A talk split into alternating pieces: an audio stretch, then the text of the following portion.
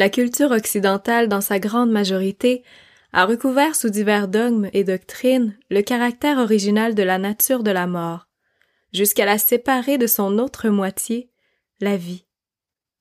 On nous a appris à tort à accepter une forme mutilée de l'un des aspects les plus profonds, les plus essentiels de la nature sauvage. On nous a dit que la mort était toujours suivie de plus de mort. Il n'en est pas ainsi. La mort est toujours en train d'incuber une nouvelle vie, même lorsque l'existence d'un être est réduite à des os. Extrait de Femmes qui courent avec les loups, histoires et mythes de l'archétype de la femme sauvage par Clarissa Pinkola Estes.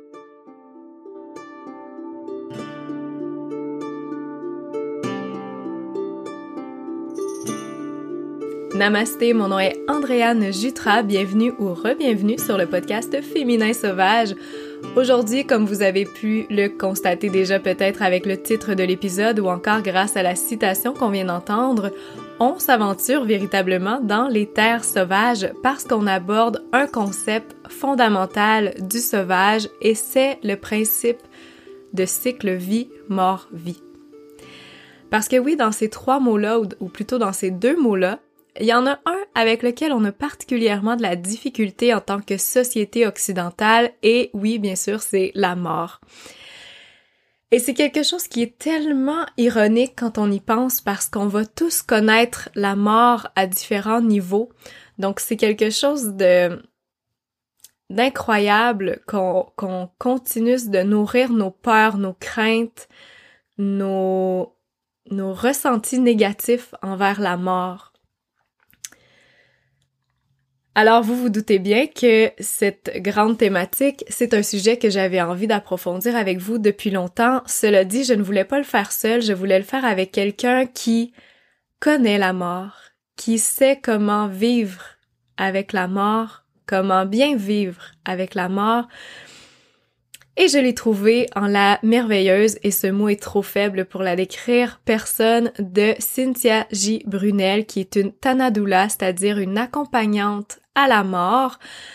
Elle fait un travail absolument exceptionnel et aujourd'hui elle a accepté de se livrer à nous dans une très longue entrevue où elle donne énormément d'informations sur tellement d'aspects et de facettes de la mort. Je ne voulais pas couper l'entrevue parce que je me suis dit, s'il y a une personne à qui ça fait vraiment du bien en ce moment, je peux pas jouer la, la game de ah la suite la semaine prochaine. Donc c'est un long épisode. Pour cette raison, je vais essayer de faire mon intro très courte et, et euh, mon, mon outro très courte aussi. Dans cet épisode-là, on parle de plusieurs choses. On parle, ben oui, de la mort, mais on parle des peurs qui sont reliées à la mort. D'ailleurs, je vais prendre le temps de vous dire merci parce que avant l'entrevue en amont, je vous ai demandé si vous aviez des questions relatives à la mort et euh, avalanche de questions. Merci beaucoup. C'est un sujet qui définitivement vous interpelle. Donc, j'ai même dû faire un petit travail de, de mettre les, les questions par catégorie pour être sûr de tout couvrir. Donc, on va aborder aujourd'hui les peurs relatives à la mort, la peur de mourir, est-ce que c'est douloureux, euh, comment accompagner quelqu'un dans la mort, un proche dans la mort, euh, comment le deuil aussi, comment vivre avec le deuil, son deuil, le deuil des gens qui sont autour de nous. On va aussi aborder ça, c'est intéressant. Quoi ne pas dire à un endeuillé et quoi dire à un endeuillé? Souvent, on peut être mal à l'aise par rapport à ça alors qu'on ne le devrait pas. Donc, Cynthia nous éclaire brillamment là-dedans. On va parler des tabous aussi en tant que société.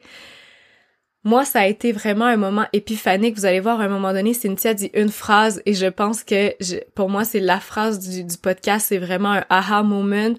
j'espère la voir dans vos différentes stories, dans vos repartages. J'espère qu'elle vous touchera autant que moi. Je suis émue de vous amener cet épisode parce que vraiment, moi, il m'a, euh, il m'a secoué, mais pour mon bien. C'est un, c'est un, un des épisodes avec lequel je me suis assise le plus longtemps par la suite en réflexion, en introspection. Et ça m'a fait du bien. Ça m'a fait du bien, donc j'espère que ça vous fera la même chose également. N'hésitez pas à le repartager si ça vous fait du bien parce que je pense qu'il y a beaucoup de gens qui ont besoin d'entendre des messages positifs sur la mort, une approche bienveillante parce que c'est ce que Cynthia propose. Donc, on va parler, c'est ça, de ces différents aspects-là, c'est tellement large. On va parler également de différents types de, de, de morts qui peuvent être particulières. Je pense entre autres à un avortement, à un suicide, euh, qui sont des situations qui sont pas toujours évidentes. Donc, on va, on va aller dans ces eaux-là. On aborde ça. Est-ce que j'oublie quelque chose? On parle, oui, de la spiritualité. Qu'est-ce qu'il y a après la mort? Donc, nos avis là-dessus, on vous donne nos recommandations. Je vous fais part aussi de, deux livres qui ont fait une grande différence dans ma vie. Donc, si vous voulez euh, savoir ça, ben, restez à l'écoute. Alors, sur ce, je vais essayer vraiment de pas trop parler. Je veux juste rappeler, remercier du fond du cœur les deux commanditaires officiels du podcast. D'abord, l'école d'herboristerie en ligne, Les âmes fleurs tellement une belle école et qui de mieux que la nature, la grande nature pour nous rappeler que la mort est importante? Hmm. Je vais m'en tenir là. La mort est importante. Merci nature. Et merci à la main bleue qui nous fabrique des colliers de louve gorgés d'intentions positives avec des pierres semi-précieuses à auto-vibratoire je vous rappelle que si vous achetez une louve, 35% du montant de votre collier est remis à la Fédération des maisons d'hébergement pour femmes qui vient en aide aux femmes et à leurs enfants qui sont victimes de violences. À date, merci, merci, merci. En une semaine de lancement, on avait déjà amassé au moment d'enregistrer cet épisode 650 dollars, un peu plus de 650 dollars. Donc, merci vraiment à toutes les belles louves qui se sont déjà procurées leur louve. Ça me, ça me rend vraiment émue de faire, euh, de faire ce travail-là, puis de pouvoir redonner de cette façon-là, puis de voir la, communauté qui se, qui s'entraide comme ça, de cette façon-là, avec cet objet symbolique. Alors, euh, merci, merci énormément. Et euh, voilà, là-dessus, je vous souhaite une fabuleuse écoute. Féminin Sauvage, un espace où on célèbre l'énergie féminine, où on honore la et sa nature et où on connecte avec sa véritable essence. Ici, on questionne les normes, on revisite des sagesses anciennes et on se défait des conditionnements. Alignement, liberté et intuition sont les mots qui guident chaque épisode. Bienvenue dans la meute.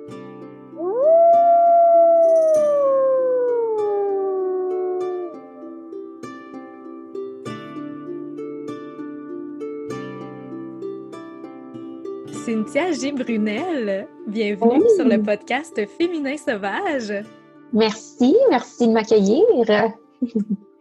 J'ai tellement de reconnaissance en ce moment de t'avoir sur le podcast parce que c'est, c'est un sujet que je souhaitais aborder depuis longtemps, la mort. Mais personnellement, je me sentais pas outillée pour le faire, puis je voulais avoir une bonne ressource. Je voulais une ressource qui soit euh, juste. Puis quand tu t'es manifesté, quand j'ai fait ma grande demande à l'univers, puis je t'ai vu arriver, toi qui es si lumineuse, me dire, moi, je vais t'en parler de la mort, on dirait que ça a fait, ah oui, c'est ça. C'est ma lumière que j'avais besoin dans, dans ce, cette ombre, parce que, tu sais, on dirait que même que tu détonnes avec souvent on a des clichés tu sais, associés avec euh, les gens qui travaillent euh, dans le domaine de la mort. Euh, Vraiment. qui viennent en tête, tu sais, puis, ça fait du bien, c'est rafraîchissant, tu es une belle lumière, tu, tu, en, tu en parles merveilleusement bien dans tes plateformes aussi, tu rends ça accessible. Rendre la mort accessible, il faut quand même le faire. Euh, donc, merci. Merci d'être là. Ben, merci pour tous tes bons mots. Je suis déjà touchée. Ça commence bien. Mais tu les mérites tous. Puis écoute, des fois, je prends le temps de demander avez-vous des questions euh, pour tel invité? Et toi, ça a été une avalanche de questions. Il a fallu que je prenne le temps de m'asseoir. Puis de. Parce qu'il y avait des grandes thématiques qui revenaient que je vais aborder aujourd'hui avec toi, notamment par rapport aux peurs quand c'est mm question de la mort, du deuil. Donc, des grandes thématiques comme ça qui revenaient, que j'ai essayé de toutes regrouper. Donc, aujourd'hui, on va essayer de répondre à toutes ces questions-là. Mais vraiment, tu étais en demande aujourd'hui. C'est un gros sujet. Puis j'espère qu'il y a un maximum de gens qui vont écouter cette entrevue aujourd'hui puis qui vont la repartager autour d'eux parce que on a besoin de parler de la mort ça fait partie de la vie. Oui, ça fait partie de la vie. Puis euh, c'est un peu le but de mon. C'est un, peu ma mission, en fait, c'est de faire changer la vision de la mort. Oui, vraiment. Hmm. On va venir à ça, puis à comment justement tu en es venu à travailler dans ce domaine qui n'est pas commun, qui est sauvage, on pourrait dire. Oui, c'est très sauvage. qui est sauvage, qui est naturel, parce que c'est ça, hein, Alors, je commence quand même en te posant les deux questions euh, officielles du podcast. D'abord, la première, comment nourris-tu ton féminin? Mon féminin est nourri depuis peu. J'ai euh, laissé plus d'espace à mon énergie féminine en faisant mon changement de carrière en plus. Mm. Fait que euh, c'est maintenant beaucoup de méditation. C'est juste de m'asseoir à l'extérieur puis de regarder mon jardin, mes fleurs, le soleil. C'est de prendre du temps pour moi, ce que je faisais pas du tout avant. Et euh, c'est de me faire des petits cadeaux. J'utilise beaucoup les huiles essentielles, tout ce qui est floral, qui me fait sentir bien, qui a de la, qui, qui émane de la sensualité, de la féminité c'est dans des petits mouvements, des petits gestes comme ça que je fais au quotidien qui, euh, qui nourrit ma, féminité. Ouais, mon mmh. féminin. J'adore que tu amènes l'idée des odeurs. C'est vraiment quelque chose d'intéressant. La deuxième question, comment honores-tu ta nature? Je te dirais, actuellement, j'honore ma nature parce que j'ai été toujours dans un monde qui était très masculin. J'ai été dans une espèce de polarité toute ma vie à vouloir être une de la gang, puis dans le même temps euh, dénoncer les injustices, puis faire ma place en tant que femme, puis bousculer un peu la cage. Et euh, il a fallu que je prenne du recul par rapport à ça et que je sorte de ce monde si masculin et euh, plein de testostérone pour comprendre que à chaque fois qu'on me disait que j'étais douce, en fait, je le repoussais. Et j'ai compris que c'est vrai que je suis douce, c'est vrai que je suis gentille, c'est vrai que je suis lumineuse. Donc maintenant, je prends ces mots-là, puis je sais qu'ils m'appartiennent, puis, en fait, je l'incarne. Donc c'est comme ça que j'honore ma nature. J'ai arrêté en fait de pousser tout ce qui était féminin chez nous, si on peut dire, parce que c'était vraiment ça. J'étais vraiment comme dans un monde de pneus, de voitures constamment. Fait que tout ce qui était féminin pour moi, c'était un peu euh, ça détonnait toujours, puis je les repoussais tout le temps. C'était comme plus fort que moi. Hmm. Puis euh, maintenant, ben, avec ce que je fais, je peux vraiment laisser place à qui je suis. Ma douceur, en fait, a sa place. Et ma bienveillance aussi, ma gentillesse aussi. Donc, euh, oui, ça me permet d'honorer ma nature, de faire ce que je fais aujourd'hui, puis euh, dans mon quotidien aussi. Ouais. Hmm, parlez-moi de ça, une femme qui s'assume. Je suis douce, je suis lumineuse, je l'incarne. C'est déjà super inspirant. Wow, merci. Alors, tu es Tana Doula. Quand tu m'as dit ça, c'était des termes que je n'avais jamais entendus. Alors, peut-être que c'est le cas de certains auditeurs, certaines auditrices. Alors, peux-tu nous... On va commencer par la base. Qu'est-ce qu'une Tana Doula? On peut parler euh, d'accompagnante en fin de vie aussi. C'est un peu plus euh, connu dans le terme connu. Il n'y a pas encore beaucoup de gens qui connaissent ça quand même, mais euh, je fais souvent le parallèle avec les accompagnantes à la naissance, sauf qu'on est à l'autre bout de la vie. Donc, hmm. du moment en fait que quelqu'un a un diagnostic de maladie incurable ou bon, pour toutes sortes de raisons, on sait qu'il approche de la mort, une accompagnante peut commencer à intégrer la famille et la vie de cette personne-là. Et on est là jusqu'au décès et même après pour soutenir euh, la famille aussi. Donc, on va parler de planification de fin de vie, la liste de nos souhaits. Est-ce qu'on veut mourir euh, à l'hôpital, à domicile? C'est quoi les lois? C'est quoi euh, nos droits, en fait, en tant qu'humain dans la mort? Et on va aller même jusqu'à faire des périodes de garde pour la famille, donner du répit aller faire beaucoup d'écoute aussi parce que c'est rare qu'on va aller jaser avec nos proches de comment on se sent nécessairement rendu là à la fin. C'est des discussions qui sont difficiles à avoir, on ne veut pas inquiéter. Euh, donc, la Tanadula, en fait, vient donner un support qui est stable et qui est neutre dans une famille qui vit mm. à travers euh, une épreuve comme celle-là. Et euh, bon, il y a pendant le décès et puis après, ben là, c'est complètement avec l'entourage, ceux qui ont besoin d'avoir. Euh, on peut on peut parler un peu de thérapie, euh, mais c'est vraiment juste focusé sur le deuil de la personne. On, ne va pas en dehors de ça. donc, on reste vraiment dans le le milieu de la mort de la personne et le deuil. Et on ne fait rien de médical. Donc, c'est vraiment un travail de deuxième ligne. C'est un, travail de soutien, en fait, comme on pourrait parler de zoothérapie ou d'art-thérapie, par exemple. Sauf qu'on est là sur une longue période. Ouais. Hmm. C'est ça qu'on fait. J'aimerais qu'on revienne justement sur cette idée de longue période parce que souvent on a l'impression que le deuil est limité dans le temps. Fait que mm-hmm. comment penser si j'y reviens pas tout à l'heure que de garder cette, tu sais où je m'en vais là, donc garder cette petite boîte là. Je me demandais en quoi ça diffère? Parce que on connaît les soins palliatifs dans les hôpitaux.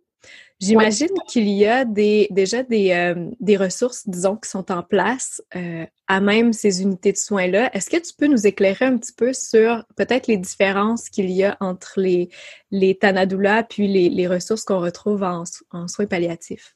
Oui, donc euh, dans les soins palliatifs et les maisons de soins palliatifs, il y a des ce qu'on appelle les intervenants ou des guides spirituels.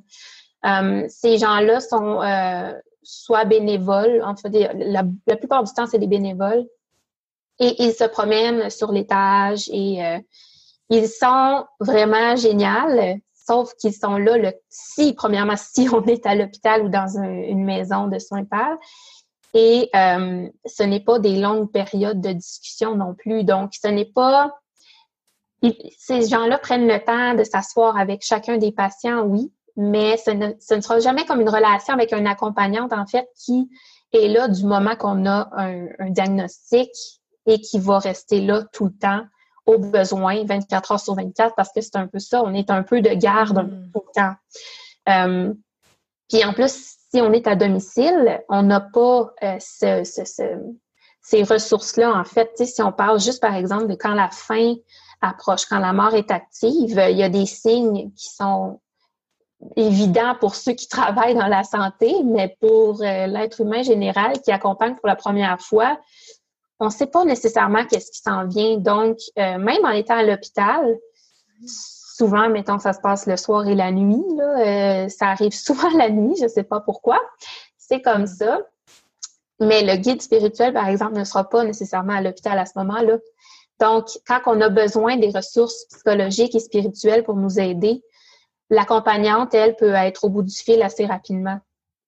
Tandis que les, bénévoles qui se promènent ou les guides ou les intervenants, euh, c'est un petit peu différent. Ils sont là, mettons, le jour et euh, bon, ils se promènent sur l'étage et euh, vont, vont faire un peu leur porte-à-porte pour jaser mm. puis prendre des nouvelles et tout ça.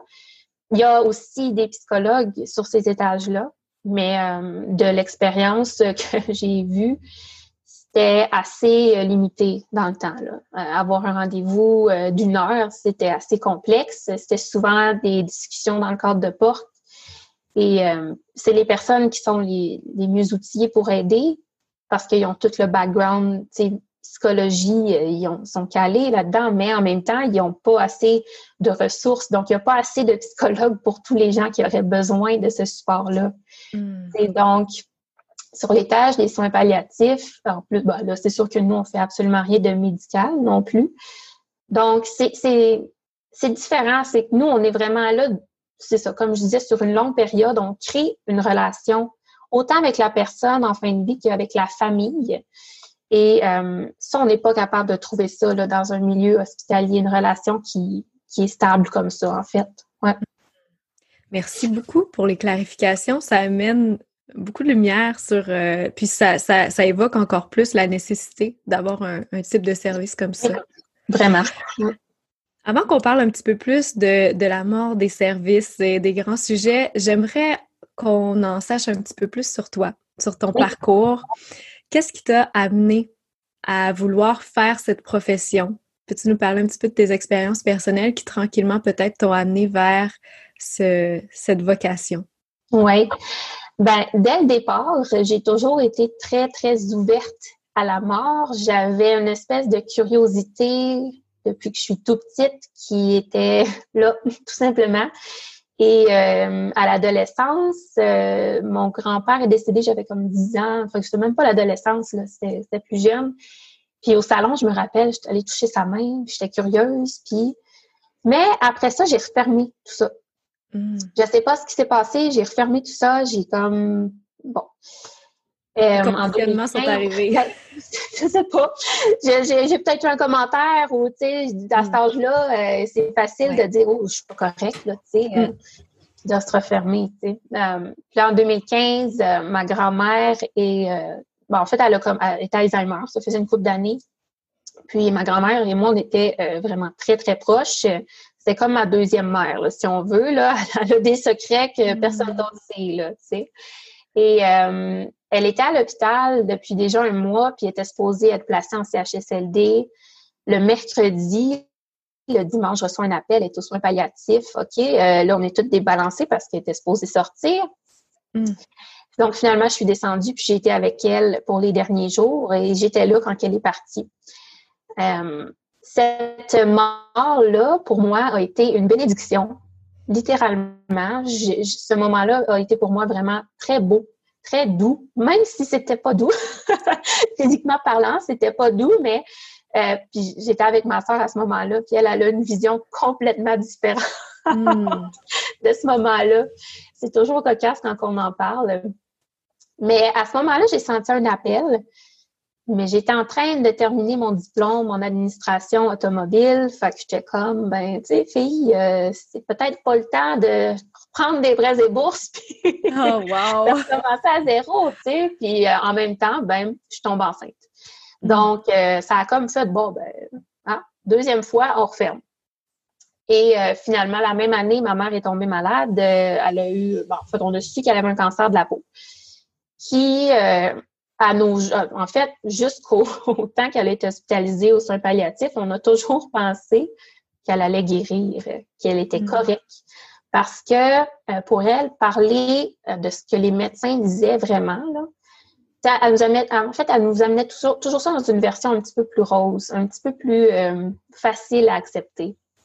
Donc, nous, on a vécu un quatre ans qu'elle était malade, puis nous autres, on était comme, ta mère, elle va comment? Ah, elle va super bien, ses traitements, ça va bien. C'était toujours correct, tu sais. Euh, puis, à un moment donné, c'était en février, mars. Mars 2019, euh, elle a eu un scan parce qu'elle était surveillée, elle avait des scans, euh, au, c'était aux deux mois. Finalement, explosion, c'était rendu partout dans ses organes elle nous appelle à la journée de la femme, euh, puis là, j'apprends ça. Je suis comme, OK, fine. Euh, je descends à Québec. Elle habite à Québec. Moi, je suis sur la rive sud de Montréal. Je dis, je m'en viens pour la fin de semaine. Et finalement, quelques temps après, pas très longtemps après, elle a été euh, admise à l'hôpital, puis elle n'en est pas sortie. Donc, elle a été un trois mois à l'hôpital.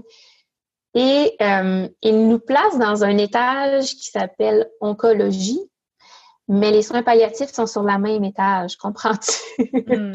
Donc, la seule différence entre les patients mourants ou les patients qui ont un cancer, c'est des papillons sur la porte. Donc, on, on comprend tranquillement euh, le chemin qu'on va prendre et puis on était rendu à parler à tout le monde sur l'étage. On s'est fait amis avec des employés. On l'a, ma mère, tu sais, j'étais là 50-50. J'étais chez nous 50% du temps, j'étais à l'hôpital avec elle 50 de l'autre, de l'autre 50% de la semaine. Fait qu'on s'est vraiment fait des contacts là-bas, puis à parler avec les patients, on a vu des gens partir un après l'autre. Euh, on était là à se dire, oh mon Dieu, cette personne-là se fait transférer euh, dans une chambre papillon, tu sais, il en reste pas long. Jusqu'au moment où c'est ma mère qui a été transférée dans une chambre papillon, comprends-tu? Mm. Et euh, là, à force de voir tout ce cheminement-là, puis comment ça fonctionne, j'ai fait, OK, c'est vraiment ça qui va se passer. Je sais pas comment je vais virer ma vie de bord comme ça. Je sais pas si ça va être, je sais pas, je vais-tu devenir infirmière? Toutes les options étaient comme, c'est sûr que je m'en vais dans les soins palliatifs. Je sais juste pas qu'est-ce que je vais en faire. Et euh, bon, finalement, les jours ont passé, euh, puis elle est partie le 23 juin. Ça a été une mort super douce. Ma sœur est encore là avec moi. On vit tout ça, tout ensemble, nous autres. Et euh, ça l'a réconcilié avec la mort. Ça l'a été pour nous un autre beau moment de rapprochement. Euh, ça a été plus facile, je dirais, après de faire notre deuil parce qu'on l'a vu partir. Puis on a été, on l'a accompagné du début à la fin. Et euh, ce qui est quand même fou, ce qui a, ce qui a aussi fait mon déclic, c'est qu'en faisant ces rapports euh, pour, euh, en fait, tout ce qui était placement et argent et tout ça, on préparait ça d'avance. Fait que, il y a un moment qu'on avait besoin d'un rapport médical d'un médecin, puis sur le rapport, on a vu qu'il était en fait en, c'était en traitement palliatif depuis 2017. Mm. Mais on ne savait pas. Fait que je me suis dit, c'est pas vrai qu'il y a ça va rester comme ça, en fait, qu'on soit pas capable de se dire les vraies choses en famille, parce que c'est un gros secret à garder. Premièrement, nous, on ne savait pas. Bon, écoute, on ne le savait pas, c'est tout, là, c'est plate, mais je me dis, elle, là, qui a vécu avec ça pendant deux ans, sans en parler parce qu'elle avait peur peut-être de notre réaction, elle voulait pas nous inquiéter, elle savait pas comment l'amener. On est, on est rendu dans une société comme ça qu'on n'est même pas capable de parler à nos propres enfants de qu'est-ce qui se passe à l'intérieur de notre corps. Hmm. Je trouve ça très triste, vraiment. Fait que ça a été un peu, euh, ça, ça a été un gros coup. Je me suis dit, il faut que j'éduque, il faut que je, faut que je transmette ce qu'on a vécu, il faut que, que j'aide des gens dans une situation comme ça à pouvoir, au moins s'ils disent pas à leur enfant, le dire à quelqu'un, tu sais, juste que ça hmm. sorte, parce que même mon père le savait pas, tu sais. Oh non? C'est quand même fou, là. C'est un lourd secret, c'est très lourd. c'est, c'est, c'est ces deux décès-là qui m'ont mené à ça, mais aussi qu'est-ce que j'ai pu observer à travers ces expériences-là, de comment ça se passe avec les, les, les, personnes en fin de vie, de comment ça se passe le deuil, la vision des autres qui ont en fait sur nous. Parce que quand tu es en deuil, c'est une petite bébite, là. Tu sais, le monde mm. a le droit de te regarder puis juger qu'est-ce que tu fais. C'est un peu comme le principe des femmes enceintes. Là. Tout le monde peut toucher ta bédaine, c'est correct, ou te dire que tu as pris 15 livres, puis que c'est un peu le même principe. Quand tu es en deuil, les gens, comme c'est soit qu'ils savent pas quoi dire, ou ils disent tout ce qu'il faut pas. ah, les conseils, les genres de conseils. C'est ça, exactement. Fait c'est ça qui m'a poussé à vouloir euh, apprendre plus de ce métier-là mm. et euh, de transmettre ces informations-là aussi euh, au plus d'humains possible. mm. Ouais. On va y revenir à ça, le fait de le malaise qui entoure la mort et les endeuillés. Oui. Parce que c'est définitivement là. J'en ai fait l'expérience aujourd'hui. Donc, à quel point j'étais contente de te parler ce soir. c'est vraiment un cadeau. Merci vraiment pour ce partage-là qui était hyper personnel, qui fait de toi une personne, mon Dieu, juste avec ton expérience hyper qualifiée pour venir en parler c'est un peu dommage parce que j'en parle, puis avec tout ce que tu dis, je me dis, on ne devrait pas avoir à se sentir qualifié pour le faire. On devrait juste être éduqué à le faire, puis que ce soit naturel. Vraiment. J'ai une petite question qui me, qui me venait. Est-ce que ta mère, dans les derniers mois, avec vous, a réussi à, à partir de, de, façon paisible? Est-ce qu'elle a réussi à trouver une paix à travers euh, ces derniers instants? Pas du tout. Euh, ah pas du tout. Elle a été dans l'acharnement euh, médical euh, du, le plus possible. Donc, tout ce qu'elle avait voulu comme mort, en fait, que ce soit sans douleur, que ce soit pas de peur et que ce soit doux, en fait. pendant le premier mois d'hospitalisation, elle n'avait aucune anxiété. C'était comme, j'ai pas peur de mourir, ça va aller. mais plus le temps avançait, plus les crises de panique embarquaient.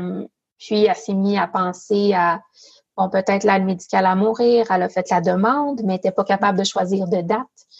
Puis, finalement, euh, elle, faisait, elle continuait de faire de la, de la chimio en ne sachant même pas. Tu sais, les médecins lui ont dit, à un moment donné, si ça vous donne une semaine, c'est ça. Puis, ça se peut que ce soit pas ça parce que c'est 10% de chance que ça réussisse.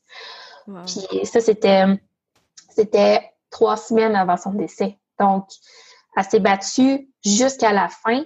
Puis même euh, quand ils l'ont mis sous sédation parce qu'elle avait beaucoup trop de douleur, c'était même pas soutenable. Ils nous ont dit ah, ça va être deux, trois jours. Ça a pris comme 13 jours. elle voulait pas partir, comprends-tu? Hmm. Fait qu'à la fin, là, on était là, là, puis tu sais, le cancer, c'est quand même euh, c'est quand même fou parce que la personne est, est pas là je veux dire, elle dormait littéralement. Son esprit est là, mais on s'entend, là. Dans le lit, physiquement, euh, non, il n'y a rien qui se passe, mais tu continues à voir les bosses. Tu continues à voir le corps qui change, à voir que le cancer prend de la place. Puis nous, on était juste comme votant, tu sais, votant. Vous, vous aviez fait le chemin avant elle, Exactement. Ça, c'est difficile quand même, tu sais, parce que c'était, je veux dire, on n'avait rien, on pouvait pas la raisonner. Tu peux pas mm. enlever l'espoir qui reste à une personne en fin de vie, tu sais. Mm. Ça nous appartient pas, on peut pas juger ça. Donc, euh, non, elle s'est vraiment battue, puis euh, il y avait des signes de souffrance euh, jusqu'à jusqu'à temps qu'elle parte, en fait. Fait qu'il augmentait toujours, toujours, toujours les doses, mais la médecin nous l'a dit, la façon que le cœur bat, tout ça.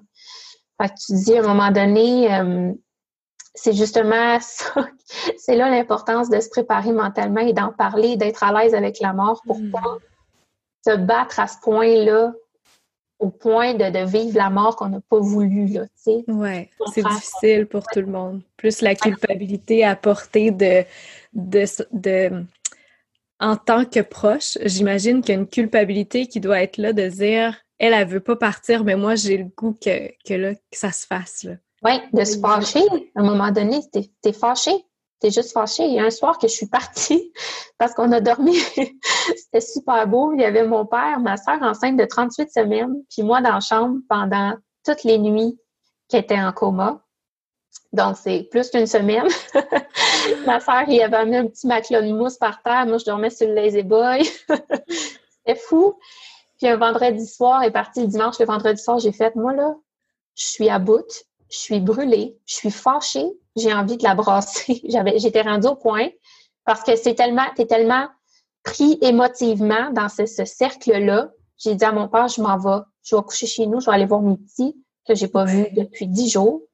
Puis je vais revenir si j'ai envie de revenir. Si à part pendant que je suis pas là, ben tant pis. Hmm. Puis euh, je suis revenue samedi et partie le dimanche. tout, est bien, euh, qui, euh, ça s'est bien déroulé, mais à un moment donné, tu sens ça, c'est c'est oui, il y a de la culpabilité avec ça parce que tu te dis, voyons que je souhaite que ma mère meure. Hmm. C'est plate comme sentiment, c'est vraiment bouleversant en fait. Là. Hmm. Mais c'est une réaction totalement normale, vraiment. Hmm. Merci de nous en parler. De, tu, en parles à merveille. Tu, tu, restes lumineuse en racontant quelque chose qui est tellement personnel. Je, je te trouve, je te trouve admirable, vraiment. Moi, j'ai le shake, tu sais, juste tu me parles de ton histoire, puis ça me, ça me, ça me touche. Je me demande si je vais réussir à passer cet épisode-là sans pleurer. on peut pleurer, je pleure tout le temps, moi. on peut pleurer, on peut pleurer, t'as raison. Mais là, si vous nous voyez sur YouTube, vous allez sûrement voir que j'ai les petits yeux vitreux. Mais c'est beau, c'est beau tout ce que tu nous racontes, merci. Donc, après ça, tu as décidé de devenir Tanadoula, de le concrétiser comment on devient Tanadoula? Parce que peut-être que là, il y a des gens qui nous écoutent puis ils font comme Wow, tellement, moi aussi, je veux, je veux faire ça, mais comment, comment on devient? Puis, as-tu une école? oui, oui, il y a des écoles, mais euh, ce qui arrive avec ce métier-là, c'est qu'il n'est pas encore reconnu ou certifié euh, de personne. En fait, euh, tu sais, n'importe qui pourrait dire je suis accompagnante en fin de vie, puis ne pas avoir de diplôme. OK je, ne le conseille pas parce que même avec les expériences de vie que j'ai eues, j'ai énormément appris pendant mes formations aussi. Hmm. Donc, les formations ici au Québec se donnent dans des écoles euh, qui sont pas des cégeps ou des universités, là, c'est des institutions privées, un peu comme on irait suivre un cours euh, d'herboristerie, par exemple. Euh, donc, c'est accrédité par le Québec, oui, mais euh, ce n'est pas au cégep, par exemple. Donc, par exemple, ma formation était de 600 heures. C'était à distance. Euh, puis je l'ai fait à ma vitesse. Et euh, pendant le COVID, ce qui est arrivé, c'est qu'il y a eu des cours euh, qui étaient hors Québec qui se sont mis à être en ligne. Et il y a une association des, des doulants en fin de vie au Canada et ils endossent seulement deux écoles. Donc, le Douglas College à Colombie-Britannique, puis il y a une école aussi à Toronto. Et moi, c'était je sais pas pourquoi j'avais l'impression qu'il fallait que je fasse partie de, cette, de ce mouvement-là, de cette association-là. Fait que je me suis dit, bon, ben, il se donne en ligne maintenant à l'école euh, qui est en Colombie-Britannique, donc je l'ai fait aussi. Et lui, c'était cinq jours. Donc, pour quelqu'un qui a beaucoup d'expérience déjà là-dedans, ou qui est, par exemple, infirmière ou euh, thérapeute, c'est vraiment un cinq jours euh, qui est enrichissant. C'est incroyable, même à n'importe qui qui veut pas faire ça de son métier. C'est fou comment on a une compréhension après ça de la fin de vie qui est euh, c'est tellement différent de ce qu'on a imaginé toute notre vie, en fait. Mm. Donc, euh, ce cours-là était cinq jours. Ça s'est donné euh, en ligne et je pense qu'après, ils vont continuer à le garder en ligne aussi pour un certain moment. Puis, ils ont eu beaucoup de demandes. Donc, c'est bon signe pour les gens du Québec. Mais il y a plusieurs écoles aussi qui le font. Il y en a une qui s'appelle Cibel, qui donne un cours de 18 mois. Donc, c'est vraiment d'aller, si vous allez sur Google, moi, c'est comme ça que j'ai trouvé, là. Je suis allée sur Google, puis j'ai cherché accompagnement de fin de vie, puis j'ai eu, euh, j'ai je pense qu'il y avait comme deux, deux ou trois écoles au Québec qui l'offraient. Euh, donc, c'est, des cours qui se donnent en privé, mais euh, c'est vraiment nécessaire, je pense, pour faire un travail comme ça. Il y a toutes les notions de, de déontologie, en fait, le métier, qu'est-ce qu'on fait, qu'est-ce qu'on ne peut pas faire, les lois. Euh, par exemple, quelqu'un qui, euh, qui veut donner euh, ses organes ne peut pas mourir à domicile. C'est obligatoire de mourir à l'hôpital. Donc, je voudrais bien accompagner exemple si j'avais pas eu mon cours puis les ressources qu'ils m'ont données, ben j'aurais pu dire à un client ben oui, vous voulez donner vos organes, on va mourir à la maison, c'est parfait, on embarque finalement déception, on est obligé de se rendre à l'hôpital par exemple. Hmm. c'est des détails qui sont super importants euh, et ces formations-là nous donnent toutes les ressources nécessaires. Hmm. Donc, euh, c'est comme ça qu'on devient un adoula. C'est un peu comme les doulas de naissance. C'est pas parce que tu as assisté à deux naissances que là, soudainement, tu es la meilleure personne pour accompagner quelqu'un à donner naissance. Exactement. Je, voyais, le parallèle là, avec. Ben, merci pour ça, pour ces clarifications. Euh, rentrons dans le dans le, sujet profond. Ben, quoi qu'on est déjà allé avec, ton, ton, histoire personnelle. J'ai eu plusieurs questions sur la mort et il y a eu beaucoup de gens qui ont euh, parlé de leur peur, de la peur de mourir. Hein. C'est quelque chose qui est très, très grand. Euh, j'aimerais ça, si tu pouvais nous parler un petit peu du genre de peur peut-être que tu remarques qui sont les plus fréquentes et bien sûr de comment les les j'aime pas ce mot-là apprivoiser hein, c'est comme euh, c'est contre le sauvage mais comment les, amener de la douceur là-dedans. Puis euh, peut-être j'avais quelques questions que j'ai notées que je vais que je vais euh, te lire il y en avait une qui revenait beaucoup c'est est-ce que ça fait mal mourir? Est-ce que c'est douloureux là avec ce que tu nous as dit j'imagine que, ça dépend aussi puis que ça peut l'être mais que ça peut être contrôlé est-ce qu'on est conscient au moment de mourir? Est-ce qu'on s'en rend compte? Euh, et quoi faire si on a peur de la mort, de mourir? Comment gérer et surpasser cette peur? Puis il y en a beaucoup aussi qui m'ont dit, euh, c'est drôle, tantôt tu parlais de, la nuit, le fait que ça se passe la nuit, tout ça.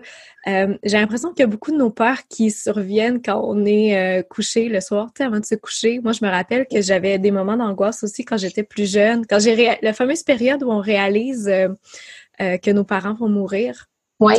Puis là, je me rappelle que j'étais petite, j'étais dans mon lit le soir, puis je pensais à ça, mais il y en a qui l'ont encore, qui gardent cette peur-là. Donc, euh, je sais pas pourquoi ça arrive plus souvent le soir. Donc, ouais.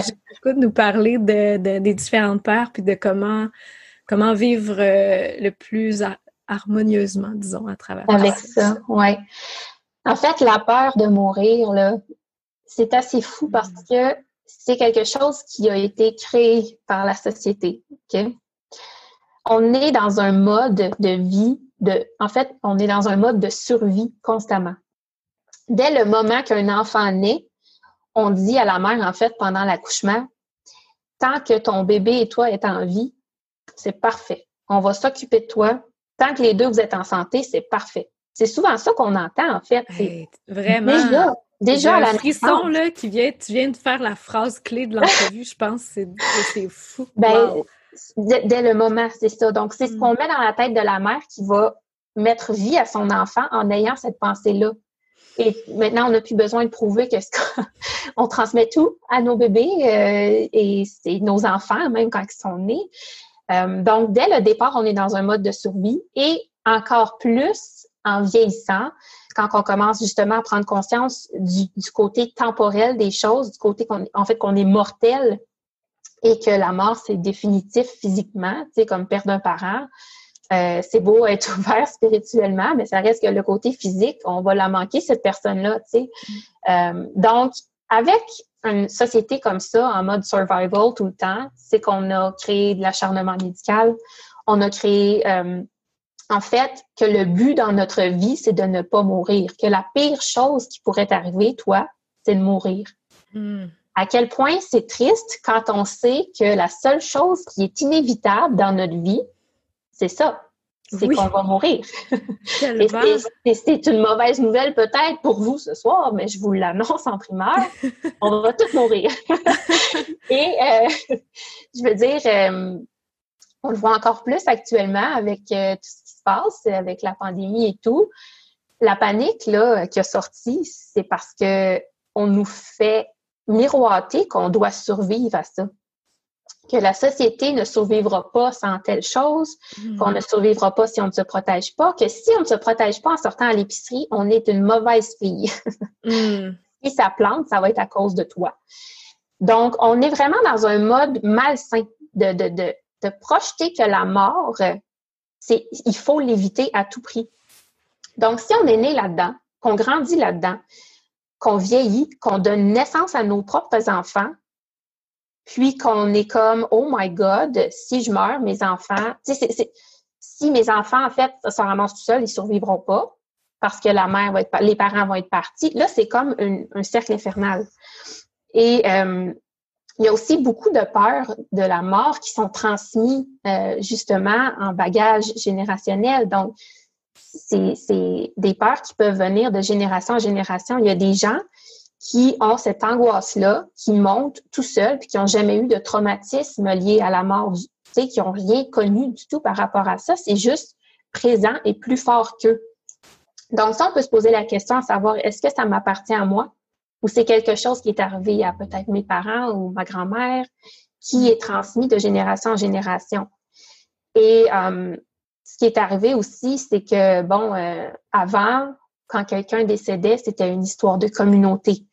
Euh, donc, avant le 20e siècle, en fait, ça a changé pas mal, ça a shifté fin du 20e siècle. Mais euh, avant, c'était un village au complet qui s'occupait de la veuve, qui hmm. s'occupait de faire à manger à ses enfants pour le mois au complet, puis qui disait prends ton temps. Les femmes en Italie portaient du noir pendant genre un an pour montrer qu'elles étaient en hmm. deuil, puis de les laisser vivre leur peine. Mais là, quand ils ont décidé, en fait, il y a eu un, boom de population et on pouvait plus euh, juste faire les rituels à la maison et que tout le monde s'occupe de tout. Fait on a déresponsabilisé les gens. En créant les salons, les centres funéraires, on a dit on va prendre ça en charge, puis vous n'avez plus rien à faire. Ça a été une bonne idée, peut-être un certain temps, mais maintenant ce que ça fait, c'est que on n'a aucune idée de qu'est-ce qui se passe quand quelqu'un décède parce qu'on n'a plus aucune responsabilisation dans le processus. Et on le vit individuellement. Et c'est ça qui est épeurant aussi. Est-ce que je vais mourir seule? Est-ce que euh, si je meurs, mes enfants vont avoir du soutien? Est-ce que je vais souffrir? Parce que ça, ça revient beaucoup. Est-ce que je vais avoir mal, comme tu l'as dit? Est-ce que ça fait mal de mourir? C'est que en fait, premièrement, le, mal de mourir, je vais, je le clairer. Comme moi, mon histoire, ça a été très, très douloureux, mais elle avait un type de cancer qui était douloureux aussi. C'était rendu dans les os. Euh, donc oui, c'est sûr que là, elle a eu beaucoup de douleur, mais je vous dirais que le mourir fait mal. Et le mourir, c'est tout ce qui se passe avant qu'on meurt. En fait, la vraie mort définitive, quand on arrête d'être un être humain physique, c'est toutes les petites choses qui se passent avant. Donc, de mourir, de ne plus pouvoir se brosser les dents seul, de perdre sa mobilité, de ne plus voir sa famille réunie, par exemple. Ça, c'est des petites choses qui sont plus douloureuses, en fait, que la mort en soi. La mort en soi, j'ai envie de penser même que l'au-delà, ce qui se passe après, peu importe à quoi on pense, c'est 100 fois moins angoissant que la vie humaine, dans le fond, mmh. quand on pense à ça? Hmm. Donc, L'affaire de mourir, c'est légitime, c'est normal dans une société comme la nôtre. Et euh, je pense que il y a aussi beaucoup de contrôle là-dedans, dans le sens qu'on est habitué de prendre le contrôle sur à peu près tout on, planifie nos vacances six mois d'avance, on, organise les anniversaires, euh, on est comme tout le temps dans le mode faire, faire, faire, planifier. On veut savoir tout ce qui va se passer. c'est assez rare maintenant, exemple, les gens qui décident de ne pas savoir le sexe de leur bébé à la naissance, par exemple. sais, avant, c'était plus commun. Maintenant, c'est comme non, non, non, on veut planifier, on veut acheter les vêtements, euh, on veut faire la chambre. Euh, puis, euh, en fait, euh, c'est ce contrôle-là, quand on, pense à la mort, qui fait peur aussi parce qu'on l'a plus. c'est la, la, la, le lâcher-prise total, en fait, quand on est rendu là, c'est de l'impuissance. Fait puis on va le remarquer, des gens qui sont hyper contrôlants de nature, puis je dis pas ça négativement, là. Je, suis à la base quelqu'un qui a un besoin de contrôle euh, assez flagrant, là. Euh, ces gens-là vont avoir beaucoup plus tendance à avoir peur de mourir parce mm. qu'ils ne sont pas capables de lâcher prise rendu là. Ils ont peur, en fait, de, de, de, de juste ne plus pouvoir mettre la main sur, tu sais, puis avoir des solutions. Mm. Et euh, je pense qu'il y a beaucoup de ça aussi. Il y a beaucoup de, contrôle qu'on essaie d'avoir surtout dans notre vie et euh, en fait, c'est fou parce que tout est question, on t'en parle aussi beaucoup, tout est question de cycle. Et s'il y a quelque chose qu'on doit se rappeler ici dans notre monde cycle de la vie, mort-vie, c'est que on ne peut pas contrôler la vie et notre environnement, mais on peut contrôler ce qu'on en fait, par exemple. Puis on va souvent mourir de la façon qu'on a vécu notre vie. Ça, c'est la clé, je pense, parce que si on a passé notre vie à chercher l'approbation des autres, à ne pas s'écouter, à étouffer notre personne, notre petit enfant intérieur, la mort va nécessairement être plus difficile.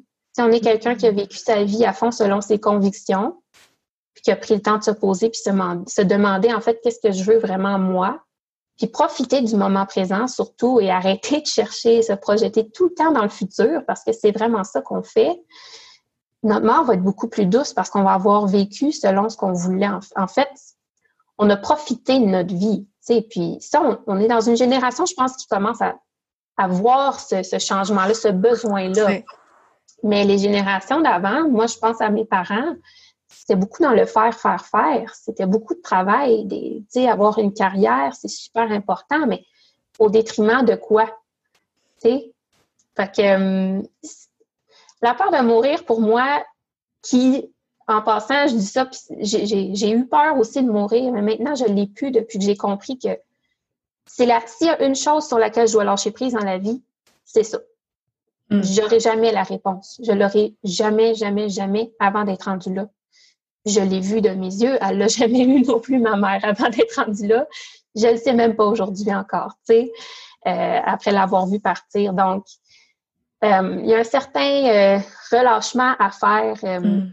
de ce côté-là, mais c'est pas évident à faire. Là. On s'entend, là, je dis ça, ça a l'air bien.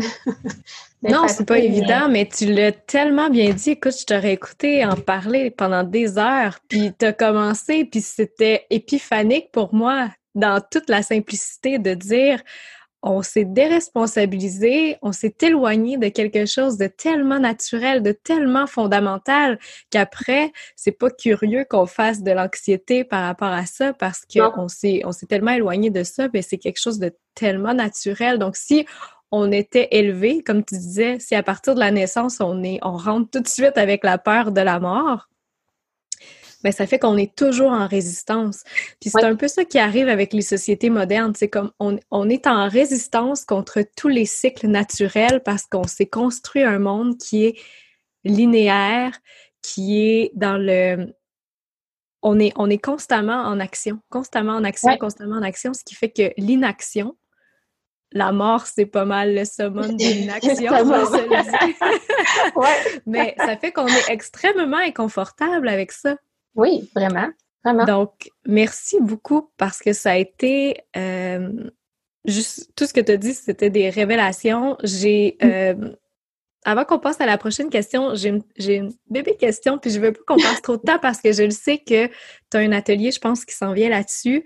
Oui. Euh, comment parler à nos enfants de la mort? Parce que là, on comprend que c'est quelque chose qui devrait venir avant qui devrait se faire dans l'éducation finalement.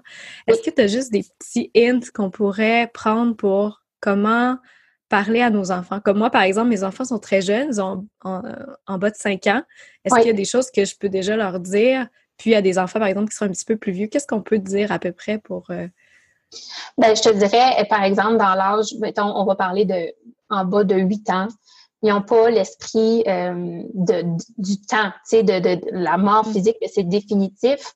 Donc, pour eux, grand-papa est décédé, euh, à un moment donné, ça se peut qu'un an après, ils disent Voyons, il revient quand, grand-papa?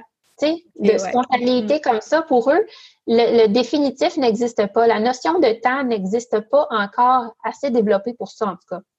Donc, euh, moi, ce que j'aime bien utiliser, puis je pense que ça va parler dans ton mode de vie aussi, mais tout ce qui est plantes, les fleurs, euh, en fait, notre jardin, ça a une saison seulement. Donc, c'est leur cycle de vie à eux. Donc, incorporer les cycles de vie, puis prendre des, des, des exemples concrets qui fit avec leur mode de vie aussi. Là, parce qu'exemple, si quelqu'un n'a jamais vu euh, une plante dans leur maison, parler de plante à un enfant qui n'en a pas, euh, c'est un oui, peu comprendra pas là, Mais euh, c'est des choses qui, qui, peuvent être faciles à intégrer sans dire OK, mon homme, ce soir, je vais t'expliquer c'est quoi la mort. Oui, c'est ça. Et c'est pas doux, là. Non, non. il y a des livres qui sont super intéressants, puis qui, sont pour tous les âges. Il y en a pour les plus petits, il y en a pour les plus grands. Par exemple, euh, puis ça, moi, je l'ai vécu parce que les miens, mon garçon avait trois ans, puis ma fille, elle avait un an. Ouais, elle avait un an. Quand c'est arrivé, j'ai été traînée avec moi euh, constamment. Là. Je veux dire, ils ont tout vu ce qui s'est passé, puis tout le monde est bien alté. Mon garçon m'en parle encore, puis tout le monde est très à l'aise.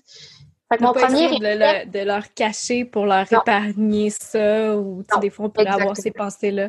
Mhm. Exactement. c'est là que, je veux en venir, c'est que la meilleure chose qu'on peut faire en ce moment avec nos enfants, c'est de ne pas cacher que ces vérités-là existent et euh, de les de les inclure si on a des funérailles. Pourquoi on les amènerait pas? Dans le fond, on leur explique avant c'est quoi qui va se passer, c'est quoi qu'on va voir là-bas, puis on les amène. Parce que, veut, veut pas dans leur vie, ils vont être confrontés à ça. C'est sûr et certain. Donc, euh, puis même, je veux dire, probablement que le premier deuil que ces enfants-là vont faire s'ils ont des animaux de compagnie, ça va être leur chien ou leur chat ou leur poisson mm. rouge. Mm. Euh, c'est des très bonnes façons de leur enseigner. Moi, le poisson rouge, là, je vous dirais que c'est la meilleure façon d'expliquer la mort à un enfant. Un poisson rouge, ça vit pas super longtemps. On l'a dans le salon, au pire, une couple de mois, un an. Puis à un moment donné, il est mort. Le mm. matin, il se lève, le poisson, il est mort. C'est une bonne façon d'amener le sujet. Tu sais, quand mm. ils sont plus petits. Rendus, à, mettons, 8-10 ans, un peu plus vieux, là, on, c'est souvent là aussi que les peurs de perdre les parents commencent à embarquer euh, parce que bon ils peuvent croiser quelqu'un que leur grand-père est mort puis là ça vient développer l'imagination puis c'est là que c'est important de parler de ces choses-là. Si votre enfant vient vous dire, oh, le, grand-père de Léa, par exemple, est décédé ou il est mort, puis que vous fermez la discussion là, c'est sûr qu'il va s'imaginer des choses beaucoup plus pires que qu'est-ce qui pourrait arriver en réalité. Hmm. Donc, les enfants n'ont pas nos filtres, n'ont pas nos barrières de peur, d'angoisse encore aussi élevées. En tout cas, il y en a, oui, qui, qui ont déjà ces peurs-là, mais elles ne sont pas autant euh, prononcées que nous, adultes. Et euh, d'utiliser les vrais mots, ne pas dire euh, il est parti en voyage, par exemple, ou il est hmm. endormi. Ça, ça peut amener des peurs qui, qui en fait n'étaient pas là avant. Donc, la prochaine fois, essayez de partir en avion avec votre enfant de 5 ans. Ah. Ça se peut que ça se passe moins bien, tu sais. Euh, puis en vieillissant aussi, c'est comme ça, on veut utiliser les vrais mots. Par exemple, quand il y a des gros drames, comme qu'est-ce qui s'est passé dernièrement, dans le coin de, je pense que c'était Apollinaire, en tout cas. Dans, ces coins-là, je me rappelle plus. L'Aubinière. Euh, oui, avec les, avec les deux, pas, mais avec les, deux carpentiers, je crois, les petits carpentiers. Bon, je me rappelle ouais, ouais, ouais. Euh, ça, ça a été partout sur les médias pendant des jours et des jours. Euh, c'est sûr que les enfants ont entendu parler à un moment ou un autre, même si on essaie de les, de les couper un peu de ces nouvelles-là, c'est sûr qu'ils en ont entendu parler. Mm. Et euh, de l'éviter, le sujet, fait juste empirer la chose fois mille. Avec les enfants, c'est d'en parler pour de vrai, d'utiliser les vrais mots. Euh, quand on parle, par exemple, de morts qui sont traumatiques comme un suicide ou des meurtres, des homicides, on peut le dire aussi. Mais ce qui est important ici de dire, c'est après ça de venir les rassurer, puis dire que c'est très rare, puis qu'avec nous, les enfants sont en sécurité, puis que c'est très, très rare, puis que la personne n'allait pas, tu sais, comme le papa qui tue ses enfants, ça peut être traumatisant pour un enfant qui écoute la télé, puis c'est hyper dramatique, puis tout le monde pleure à la télé, puis c'est juste de venir les rassurer. Il faut dire les vrais mots parce que c'est ça qui est arrivé. Puis ils vont avoir encore des histoires comme ça à la télévision, mais de rassurer qu'on est là puis que c'est très rare. Donc, parce que là, sinon, on, finit plus d'essayer d'inventer des histoires pour camoufler la réalité. Puis juste d'en parler, c'est tellement sain, mais on a vraiment des, des conditionnements. Puis même moi, je remarque dans ma vie sur plein, plein de sujets, euh, je remarque beaucoup de résistance autour de moi quand je parle de sujets qui, pour moi, sont tellement naturels. Tu sais, comme moi, j'en parle à mes garçons que je suis menstruée. Ils savent. Mais pour moi, c'est normal. Maman est cyclique. J'ai des... Puis là, maintenant, je trouve ça beau parce que eux, ils m'en parlent. Ils disent Ah, maman, es-tu menstruée aujourd'hui? Puis là, c'est comme un happening parce que maintenant, je mets le, je mets le, sang de mes menstruations. J'ai des serviettes lavables, puis on met ça dans les plantes. Puis là, ils savent que ça les. Puis tu sais, c'est comme un cycle. C'est je redonne, on fait.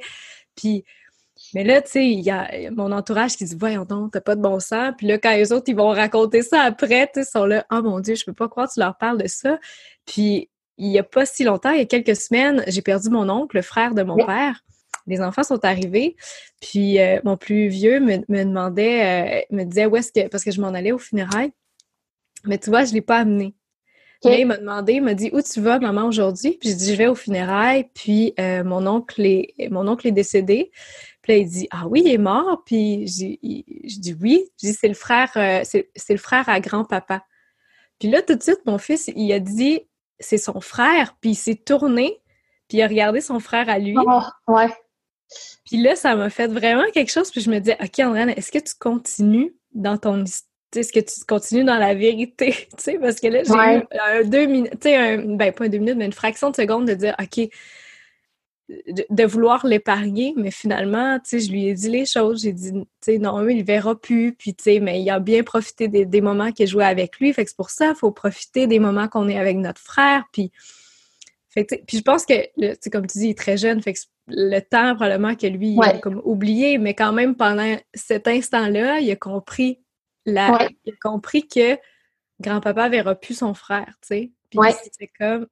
Puis je trouve ça beau, ce que tu dis. Puis ça me ça, ça, me donne des, des, beaux highlights pour les prochaines fois. Fait que, mais vraiment, ton, ton atelier, je vais m'inscrire. hey, toi, fallait, fallait que je. Mais fallait, c'est ça, la question était comme trop euh, sur mes lèvres. oui, merci. on a glissé un petit mot là-dessus tantôt, puis je pense qu'il y en a beaucoup qui vont peut-être avoir accroché comme moi sur euh, les endeuillés et sur ce qu'il faut et peut-être ne faut pas dire. Ouais. J'en ai parlé dans mes stories sur Instagram. Euh, c'est très cocasse parce que quand on parle de synchronicité, on va parler aussi de spiritualité tout à l'heure, mais je savais que je venais de parler, puis aujourd'hui, je m'en vais voir mon, fiscaliste. Et en me faisant, c'est la première fois que je le rencontre, en me faisant dire que c'est un homme qui est très froid, qui est, qui est, pas nécessairement dans l'émotion. Moi, j'arrive avec ces, ces, ces préavis-là, disons. Et ça donne que le, il était au téléphone quand je suis arrivée. Et devant son bureau, il y avait un super beau message qui disait d'être dans le moment présent, l'importance d'être dans le moment présent, puis un, vraiment un beau message de revenir à sa respiration, tout ça. Puis euh, là, je rentre dans son bureau, on fait les papiers, tout ça. Puis juste avant de partir, je dis Ah, en passant, je veux juste vous dire votre message à l'entrée, super beau. Et là, changement complet dans l'énergie, il se met à devenir super émotif, les qui se mettent à trembler pour me dire, puis il l'a dit le de peine et de misère, que c'était sa femme qui était décédée quelques semaines avant, qui avait écrit ça. Puis moi, j'ai figé. Vraiment, j'étais... Première fois que je rencontre, euh, moi, je me dis, OK, aussi le, toute l'idée que c'est un homme qui est plus âgé, c'est la première fois que je le rencontre, on me dit que c'est un homme froid, puis là, il pleure devant moi, puis je me dis, c'est OK, c'est quoi mon rôle là-dedans? Oui. Fait que je te mets une mise en contexte. Ah, ouais, Aujourd'hui même, qu'est-ce qu'on, comment on agit autour des, des, Là, je te parle de ma situation, mais bien sûr, extrapole puis prends les, les sujets qui, te, qui t'interpellent, mais comment on, on, peut bien agir, entre guillemets, autour des endeuillés? Ben, en fait, puis la première chose que je vais te dire, c'est bon autant pour le sujet de la mort que le sujet, en fait, d'une conversation avec un endeuillé, c'est que si la personne t'en parle, c'est pour te dire c'est safe, c'est un safe space ici, tu peux hmm. m'en parler. C'est un peu comme une approbation. Parce que quelqu'un qui est endeuillé et qui en parle, c'est ce qu'on veut dans la vie. On veut qu'il en parle et c'est parce que c'est un besoin de, cette, de faire cette communication-là. Donc, c'est normal de ne pas savoir quoi répondre. Je dirais même à la limite, si on ne sait pas quoi répondre, on est mieux de rien dire que de dire quelque hmm. chose qui, tu sais, de, malaisant un petit peu, puis qui démontre. Mais ça se dit de, de juste faire comme, écoute, je suis désolée, je sais pas, je sais pas quoi te dire, mais sache que, tu sais, je suis avec toi en pensée, mais vraiment, tu me prends le sais, c'est normal de, de, de se sentir bousculé, surtout quand on s'attend pas du tout à ça. Tu sais, mm. toi, tu connaissais pas du tout cette personne-là, donc tu n'as aucune idée de son passé, de qu'est-ce qu'il vit, euh, surtout que c'est quand même récent, tu sais. Mais j'avais l'impression que je, je, je, que j'allais j'allais peut-être le mettre mal à l'aise parce que c'était comme un, un, euh, c'était comme une surprise. Je pense pas qu'il s'attendait à se faire dire ça. C'était un petit message qui avait été écrit. Moi, je me disais, oh là là, je suis entrée peut-être dans. Puis là, il veut pas, il veut pas là, que j'aille là ou il veut pas, euh, je sais pas. Ouais, mais dans ce cas-là, tu sais, juste de dire euh, mes condoléances, ça finit la conversation assez vite, tu sais, euh, parce que des commentaires du genre il n'y a rien qui arrive pour rien ou ouais, c'est dans le cas de dans le cas par exemple de, de, de fausse couche ou de choses comme ça on entend tout le temps ah, il va en avoir un autre sais, c'est des hmm. commentaires qui sont. Ça, ça se veut pas malin, c'est pas méchant, mais c'est comme. C'est pas le moment. C'est pas le bon moment, tu sais, c'est pas ça. C'est de venir dénaturer son deuil, c'est de venir dénormaliser comment il se sent un peu, c'est de dire T'as de la peine, mais ça va passer. Passons à un autre appel, c'est pas grave. C'est ça, next, tu sais, vis ta vie, là. Euh, donc, on est mieux dans ce temps-là de... Puis, tu sais, t'as reculé, puis c'est correct, puis t'es pas allé dans un espace où est-ce que tu n'étais ou en fait, c'était pas confortable. Donc, pourquoi pousser dans cette direction-là? Tu sais, il faut aussi respecter que quand on est mal à l'aise face à un endeuillé, c'est pas euh, nécessairement mal. Encore une fois, c'est qu'on nous a appris que c'était en fait que c'est morbide, que c'est le deuil, c'est la personne est nécessairement en dépression, puis euh, si tu y parles, elle va s'effondrer en avant de toi. Puis on a appris que euh, bon, le deuil, on n'en parle pas. Mm. Donc, pour nous, c'est difficile d'avoir cette conversation-là, puis il faut se respecter si on n'est pas à l'aise d'y aller. Mm. Mais euh, la prochaine fois que quelqu'un, par exemple, ben, te le dit, parce qu'il aurait pu nécessairement dire juste merci. c'est vrai. C'est vrai. Euh, quelqu'un qui veut vraiment pas ouvrir la porte va dire merci, ça, ça finit là, puis il va se revirer de bord, puis il va aller pleurer dans son mm. bureau. C'est ça. Donc, il a quand même tendu une perche, donc son ouverture était quand même là. Mais hmm. peut-être que ça l'a surpris lui-même qui était rendu à dire ça à haute voix. Peut-être que c'est la hmm. première fois qu'il disait à haute voix depuis des semaines. On ne sait pas euh, son cheminement lui non plus. Euh, donc, de te respecter là-dedans, toi, et d'avoir pris du recul, c'est parfait parce que tu n'aurais pas été en mesure non plus d'y donner peut-être les réponses qu'il voulait ou les, les choses qu'il voulait entendre, puis c'est OK. Tout est OK dans ces cas-là. Euh, si on a, par exemple, là, tu le connaissais pas, c'est vraiment euh, c'est une situation, c'est awkward à la base, c'est normal. Euh, mais quelqu'un qu'on connaît. Il y a aussi le fait, a le fait que, attends, je fais juste une bébé parenthèse, je voulais pas t'interrompre, mais c'est le fait aussi, puis ça revient au dernier épisode, je parlais avec euh, Michael, puis on parlait de la pression des hommes de pas pleurer. Ah, C'était aussi tout ça qui entrait en compte, là, je me disais, oh, lui, peut-être qu'il. Mais juste à cause d'une pression que c'est mal vu pour un homme d'aller dans son émotion, puis de à quel point on est pris dans des conditionnements que oh, la mort c'est tabou, rajoute à ça, les hommes, il faut pas que ça pleure. Ouais. Euh, faut que là, ça fait, euh, tu sais, lui, ça fait quelques semaines, quelques mois, mais on a une perception aussi que les deuils, on doit passer rapidement à autre chose, surtout quand la personne est très malade. Tu sais, j'ai l'impression que des fois, peut-être que là, c'est des, des, suppositions, mais de ce que j'ai vu, j'ai l'impression que les gens qui sont très malades, on s'attend à ce que leur entourage fasse leur deuil rapidement. Parce que, ouais. parce que c'est comme tellement évident, tu sais, voyons pourquoi euh, c'était pas une surprise. oui, t'as pas encore recommencé à travailler, tu sais, ça fait comme, tu sais, je sais pas, tu sais, des, des, genres de... tous ces conditionnements-là, c'est tellement de pression à... Oui, c'est énorme comme pression, puis on est dans une, euh, un monde où ce que, euh, bon, tu sais, si on regarde, on fait juste regarder les normes du travail, là. On a deux jours payés, là, quand on perd un parent, ou un frère, ou une sœur, ou son conjoint. Juste ça? Euh, son, ah, conjoint, c'est peut-être plus que ça, mais parents ou, je me rappelle plus le conjoint. Mais euh, parents euh, et frères-sœurs, par exemple. Mais quand même. Grands-parents, c'est deux jours payés. Tu as droit à cinq jours de congé, mais deux payés. Oh là là. C'est rien. Je veux dire, il n'y a pas personne qui va me faire croire qu'un deuil en deux jours, c'est réglé. En deux jours, tu n'as même pas passé au salon funéraire encore. C'est ça. c'est ça la réalité. Donc, si même les normes du travail ne considèrent pas qu'une personne a le droit de faire un deuil dans le temps qu'il veut, rendu là, c'est dans les mains de l'employeur. Puis il y a beaucoup d'employeurs qui vont être très compréhensifs, mais il y en a d'autres que tu vas perdre ton travail là, si tu veux prendre plus de temps. Tu sais.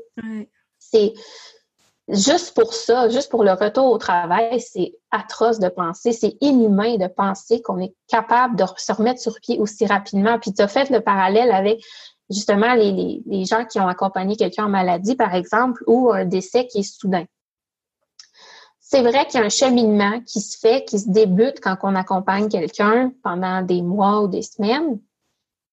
Par contre, le départ physique est, le même. C'est que tu dois réapprendre à vivre. Puis c'est un autre genre de problème parce que si je regarde, par exemple, quelqu'un qui doit arrêter de travailler pour s'occuper de son conjoint qui est malade. Cette personne-là, pendant, mettons, quatre mois, va avoir arrêté de travailler va se déplacer à l'hôpital à tous les jours ou va être au chevet de son mari à tous les jours pour prendre soin. Sa vie pendant quatre mois, ça va littéralement être ça. Hmm. Le conjoint décède, par exemple, puis euh, elle n'a pas travaillé depuis un bout, elle n'a pas pensé à elle depuis quatre mois. Elle a juste été dans le de s'occuper de, de son proche. Puis là, on lui demanderait la semaine d'après, après que les funérailles soient faites, de revenir travailler. C'est impossible oui, elle a eu un cheminement de fait, mais elle s'est complètement mis de côté. C'est de l'épuisement aussi. C'est d'autres choses. Puis, un, deuil, euh, je dis que ce soit un, deuil par une mort traumatique ou maladie ou peu importe, il n'y a pas de barème. On dit, en moyenne, c'est six mois à deux ans pour faire un deuil. Et euh, j'ai toujours de la misère à croire en une semaine quand quelqu'un me dit Ah, ça va, je suis correct. Euh, j'ai toujours de la mm. misère à croire que c'est vraiment vrai, mais en même temps, euh, on, le fait à notre vitesse, tu sais. Puis euh, il y a des gens qui ont des périodes de déni qui sont plus longues que d'autres. exemple, moi, on m'a dit la première année, c'est la plus difficile. On m'a dit ça, je sais pas combien de fois toutes les fêtes vont être difficiles. La première année, là, oh, ça va être vraiment, vraiment tough. Moi, ma première année, là, ça a vraiment bien été. Ça a commencé à se gâter quand ça a fait un an, justement. Hmm. Là, on dirait que ça devient vraiment, là, après un an, là, tu te dis, c'est vraiment concret. Là, elle reviendra pas. j'ai passé un Noël sans elle, je vais en passer deux. Après, ça va être trois. Ça devient beaucoup plus concret, mais ça, ça a été mon expérience à moi. Mais tu te fais répéter par des gens des conseils, des idéaux euh, de deuil qui, qui au final, euh, ça tient à rien parce qu'on n'a aucune expérience qui est pareille. Mm. Il y en a au salon funéraire qui vont pleurer tout le long, il y en a qui vont rire tout le long, il y en a qui vont pas y aller du tout. On a une réaction face à la mort qui est différente pour chacun. Puis c'est ça aussi qu'on on doit comprendre quand on, est en contact avec des gens qui vivent un deuil, c'est que ce que nous, on pense d'un deuil n'est pas nécessairement comment la personne en face de nous le voit. Donc, moi, tout le monde pensait la première année que j'étais détruite. Ils n'osaient pas m'en parler, puis j'avais pas de l'air détruite pantoute, là, mais c'était comme, hmm. on n'en parlera pas parce qu'elle doit être dans sa, ça doit l'éviter. Tu sais, elle va trop bien, fait qu'elle doit l'éviter. Fait que, on m'en parlait pas, puis j'allais bien, puis... Avec du recul, est-ce que tu aurais aimé qu'on t'en parle? Ouais, j'aurais aimé ça qu'on m'en parle, parce que c'est une histoire qui est importante pour moi, tu sais. Hmm. Donc, euh, puis c'est d'en parler qui va nous guérir à la fin. Fait que j'ai commencé à en parler moi-même sur mes réseaux sociaux, j'ai commencé à partager mes visions, j'ai commencé à... Puis, tu sais, dans le, processus de formation, pour moi, ça a été une guérison aussi. Hein de, passer à travers toutes les, études de, c'est quoi un deuil, c'est quoi la mort. J'ai fait mon chemin à moi aussi. Fait que puis ça, ce serait une bonne chose. D'ailleurs, maintenant que j'en parle, quelqu'un qui a un deuil à vivre puis qui sait pas trop comment s'y prendre, ça fait vraiment différent de la thérapie. Mais le cinq jours de formation, là, il fait du bien parce qu'on mm. comprend mieux. On essaie toujours de mettre un peu du rationnel sur un départ, qui, sur une mort qui est l'opposé du rationnel, on s'entend. Euh, mais d'aller faire ce cheminement-là par soi-même, c'est ça m'a fait vraiment beaucoup de bien. Hmm. Et oui, j'aurais aimé ça qu'on m'en parle, mais les, les gens pensent qu'on ne doit pas en parler. c'est ça que tous les spécialistes disent. Il faut en parler pour guérir. Si je comprends bien, la meilleure chose finalement, parce que des choses à ne pas dire, il y en aurait beaucoup. c'est ce que je comprends. Puis il y en a un terrible qui m'est venu quand tu parlais de l'avortement, puis je me disais, tu sais, le fameux un de perdu, dix de retrouver. Ouais. Là, je peux pas croire que je le dis, mais il y a sûrement quelqu'un qui a déjà dit ça, mais je trouve ça Mais on dirait que ça m'a montré comme le la puissance des choses euh, stupides qu'on peut dire des fois. Euh, puis encore là, c'est pas mal intentionné. C'est juste que c'est des automatismes, des choses qu'on a appris, qu'on se dit ça va être réconfortant, à la limite ça va être un peu drôle, puis mais c'est pas l'espace pour faire ça. Donc, étant donné qu'il y a beaucoup de choses qu'on est mieux de pas dire, qu'on devrait pas dire, je pense que et là, corrige-moi si je me trompe, mais la meilleure chose, c'est d'ouvrir un espace pour que la personne puisse s'exprimer, puis juste verbaliser ce qu'elle ressent, parce que ça peut être différent pour tellement de, de gens que juste de, tenir l'espace puis d'être dans l'écoute. Oui, exactement. Puis au pire, de juste dire, tu sais, tu sais que je suis là s'il y a quelque chose. Tu sais, juste de, faire savoir que notre présence est là. Puis à place de dire comment ça va, comment est-ce que tu te sens? Tu sais, il y, a des mots qui portent plus à ouvrir la discussion, le dialogue, qui semble qu'on est plus un petit peu euh, épaulé, tu comprends? Euh, donc, juste de faire savoir qu'on est là, puis qu'on est la porte ouverte, puis on est une épaule pour pleurer, c'est suffisant. Souvent, c'est suffisant pour que la personne s'ouvre, parce que mm. personne ne fait ça. Personne n'approche mm. une personne en deuil pour dire je suis là s'il y a quelque chose. Ou tu sais, très proche, oui, exemple, ta meilleure amie, probablement qu'elle va te le dire, mais des fois, de savoir qu'il y a d'autres personnes autour de toi qui sont prêtes à t'écouter aussi, ça fait du bien. Tu sais, tu te sens considéré, Vraiment mm. plus que si tu te fais ignorer parce que c'est malaisant, tu sais. Puis la plupart du temps, ça va être juste de l'écoute. Il n'y a pas grand-chose à répondre la plupart du temps, là. Parce que quelqu'un qui est en deuil doit juste sortir, sortir, mm. sortir le méchant, évacuer. Donc, même à une connaissance, tu suggères de, au lieu de faire justement comme si c'était pas là, puis de pas parler de l'éléphant dans la pièce, de juste prendre le temps de dire comment tu te sens.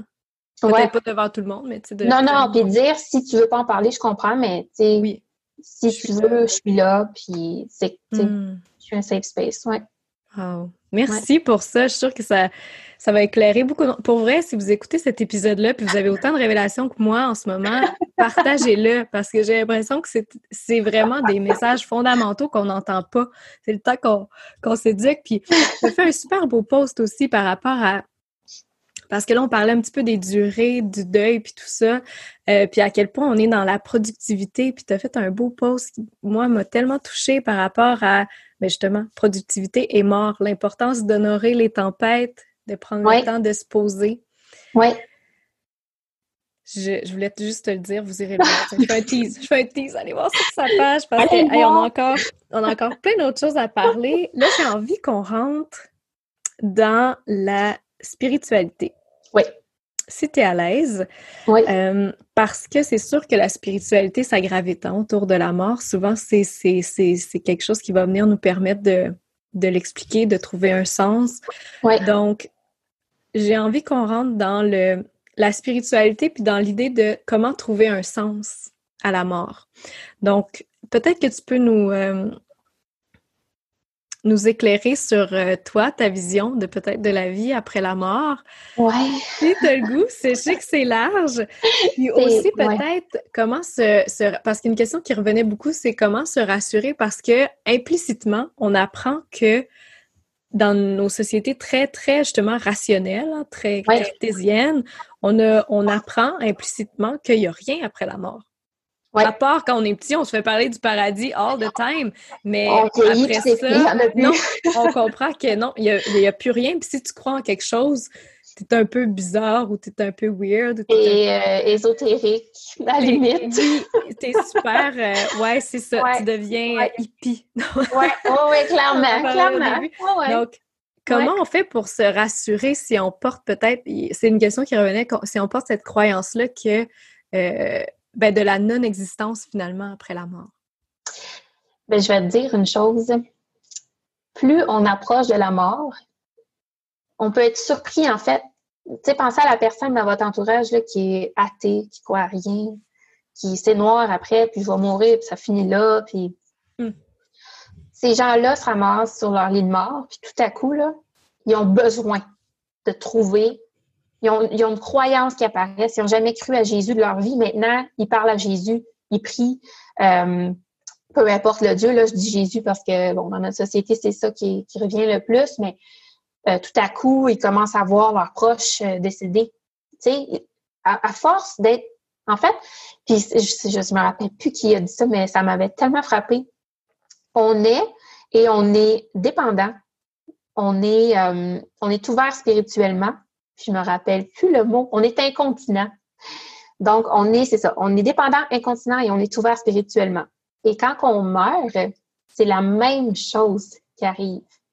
Donc, on est, puis on est ouvert à tout ce qu'il y a autour de nous, mais on vieillit dans des barèmes, dans une société qui nous empêche d'avoir ces croyances-là. Mais quand on se rapproche de la fin, tout ce qui nous reste, c'est ça, en fait. Tout ce qui mm. nous reste, c'est de l'espoir, puis c'est nos croyances qui reviennent. Donc, la personne qui n'en a pas de croyance, c'est, c'est bien, bien rare qu'à la fin, ils vont continuer de dire ça va être tout noir, puis il n'y aura rien. Hmm. La plupart du temps, les gens comme doivent se trouver un sens, c'est plus fort qu'eux. Et euh, ça n'en dit long. J'ai envie de rentrer dans une nuance, là, parce que tu dis, ils doivent se trouver un sens en laissant sous-entendre que c'est quelque chose qui part de la personne. Ouais. Je sais pas si tu vas être à l'aise d'aller là-dedans, mais euh, parce que c'est pas la première fois que j'entends ça, qu'il y a des gens qui vont commencer à, parler à des divinités, à voir des divinités ou à voir leurs proches.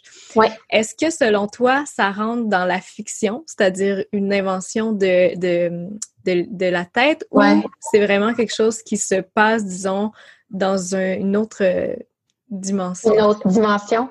Euh, à, à mon avis, c'est pas de la démence, c'est pas euh, à mon avis, c'est ce qui se passe pour vrai. Hmm.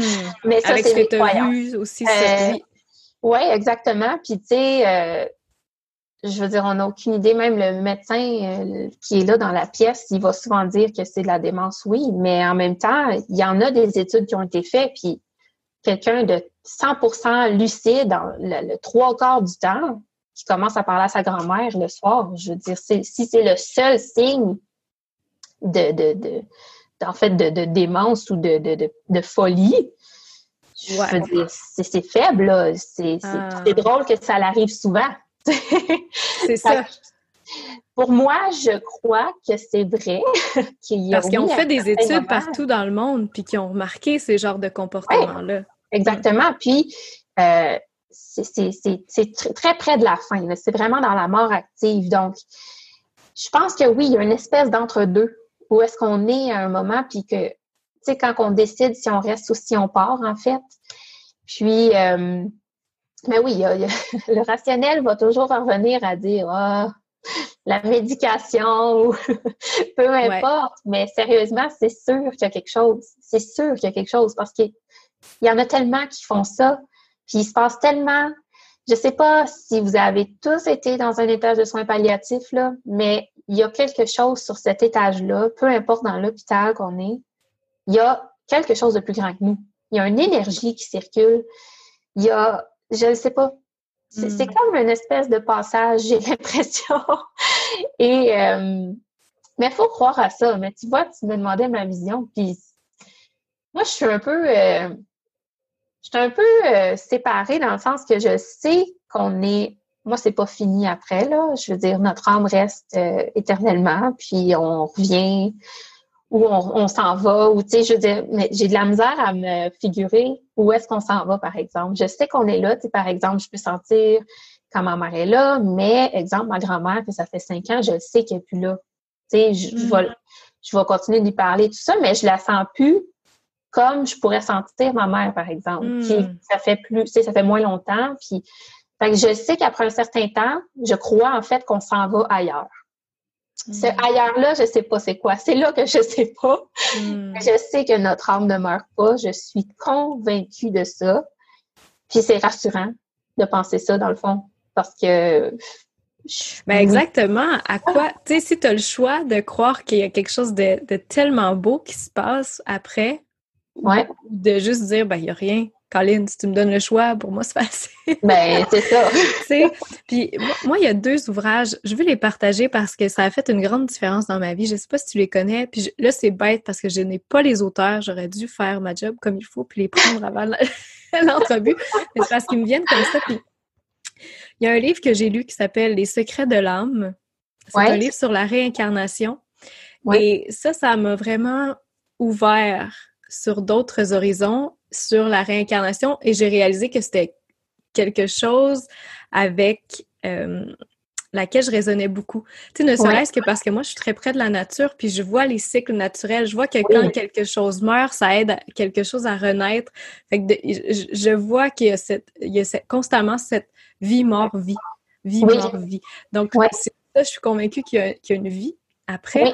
que ce soit sur le plan physique, euh, D'ailleurs, on est un peu niaiseux de, disposer de nos corps comme on le fait maintenant parce qu'on pourrait tellement, bon, ça c'est une parenthèse, mais on pourrait tellement redonner de façon plus efficace à la nature. Mais... Oh mon Dieu, tellement, tellement.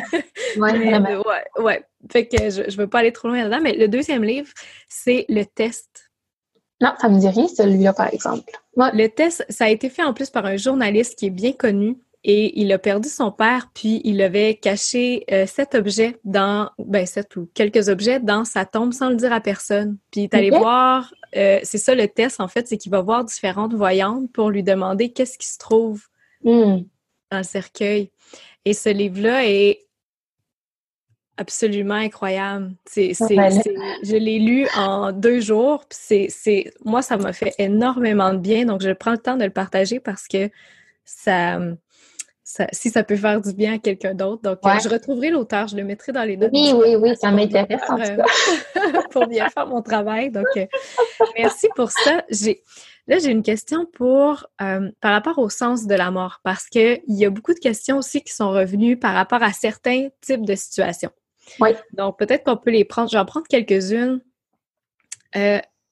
comment trouver un sens et faire le deuil de différents types de situations? Parce que toutes les morts ne sont pas les mêmes. Donc, j'imagine que tous les processus ne sont pas les mêmes pour les personnes endeuillées et même pour la personne qui doit... Euh, d'ailleurs, ça, ça va être mon premier cas. Pour la personne qui doit faire le deuil de sa vie. Oui. Donc, laisser aller tout ce qu'elle a. oui. Ouais. Euh, écoute, ça, ça doit être... Euh, puis, en fait, on voit des différences entre les âges, comme par exemple si on part plus jeune, exemple, dans la vingtaine, euh, selon ce qu'on a, donc si on a des enfants ou si, bon, on est par nous-mêmes et c'est tout, euh, l'acceptation va être beaucoup plus difficile que, par exemple, quelqu'un qui a 80. Parce que, on, oui, c'est vrai, on est nécessaire, on n'est pas prêt à mourir jamais. Mm. Sauf que plus on vieillit, plus on sait que cette possibilité-là s'en vient. Mm. Notre corps a commencé à changer, notre esprit a commencé à changer. On sait qu'on est en train de vieillir, puis que on s'en va tranquillement vers ça. Puis il y a aussi beaucoup de sagesse qui vient avec les années. Mm. Euh, donc, rendu à, par exemple, faire le deuil de notre propre vie, quand notre vie est super active, qu'on a des gens à s'occuper, par exemple des petits ou qu'on a un conjoint, c'est un énorme lâcher prise sur en fait, se dire je ne suis pas, euh, en fait, je suis remplaçable dans un sens. c'est d'être capable de se dire, je serai plus là, puis mon, mon, ma vie autour va continuer quand même. Ce qu'on a l'impression de se dire, en fait, souvent, c'est que, exemple, si on parle d'enfants, si je suis plus là, mes enfants vont virer fous, puis ils vont être dépressifs pour le restant de leur jour. Puis qui va s'occuper d'eux? Est-ce que mon chum va être capable de le faire? Est-ce qu'il va avoir une nouvelle blonde? C'est que on, a, il faut complètement lâcher prise sur ça, même si c'est la chose la plus difficile qu'on va avoir à faire dans ce délai. Puis c'est pour ça un peu tantôt je disais que le mourir est beaucoup pire que, en fait, c'est beaucoup plus pire que la mort en soi. Mm. La mort en soi, on s'en rend pas compte.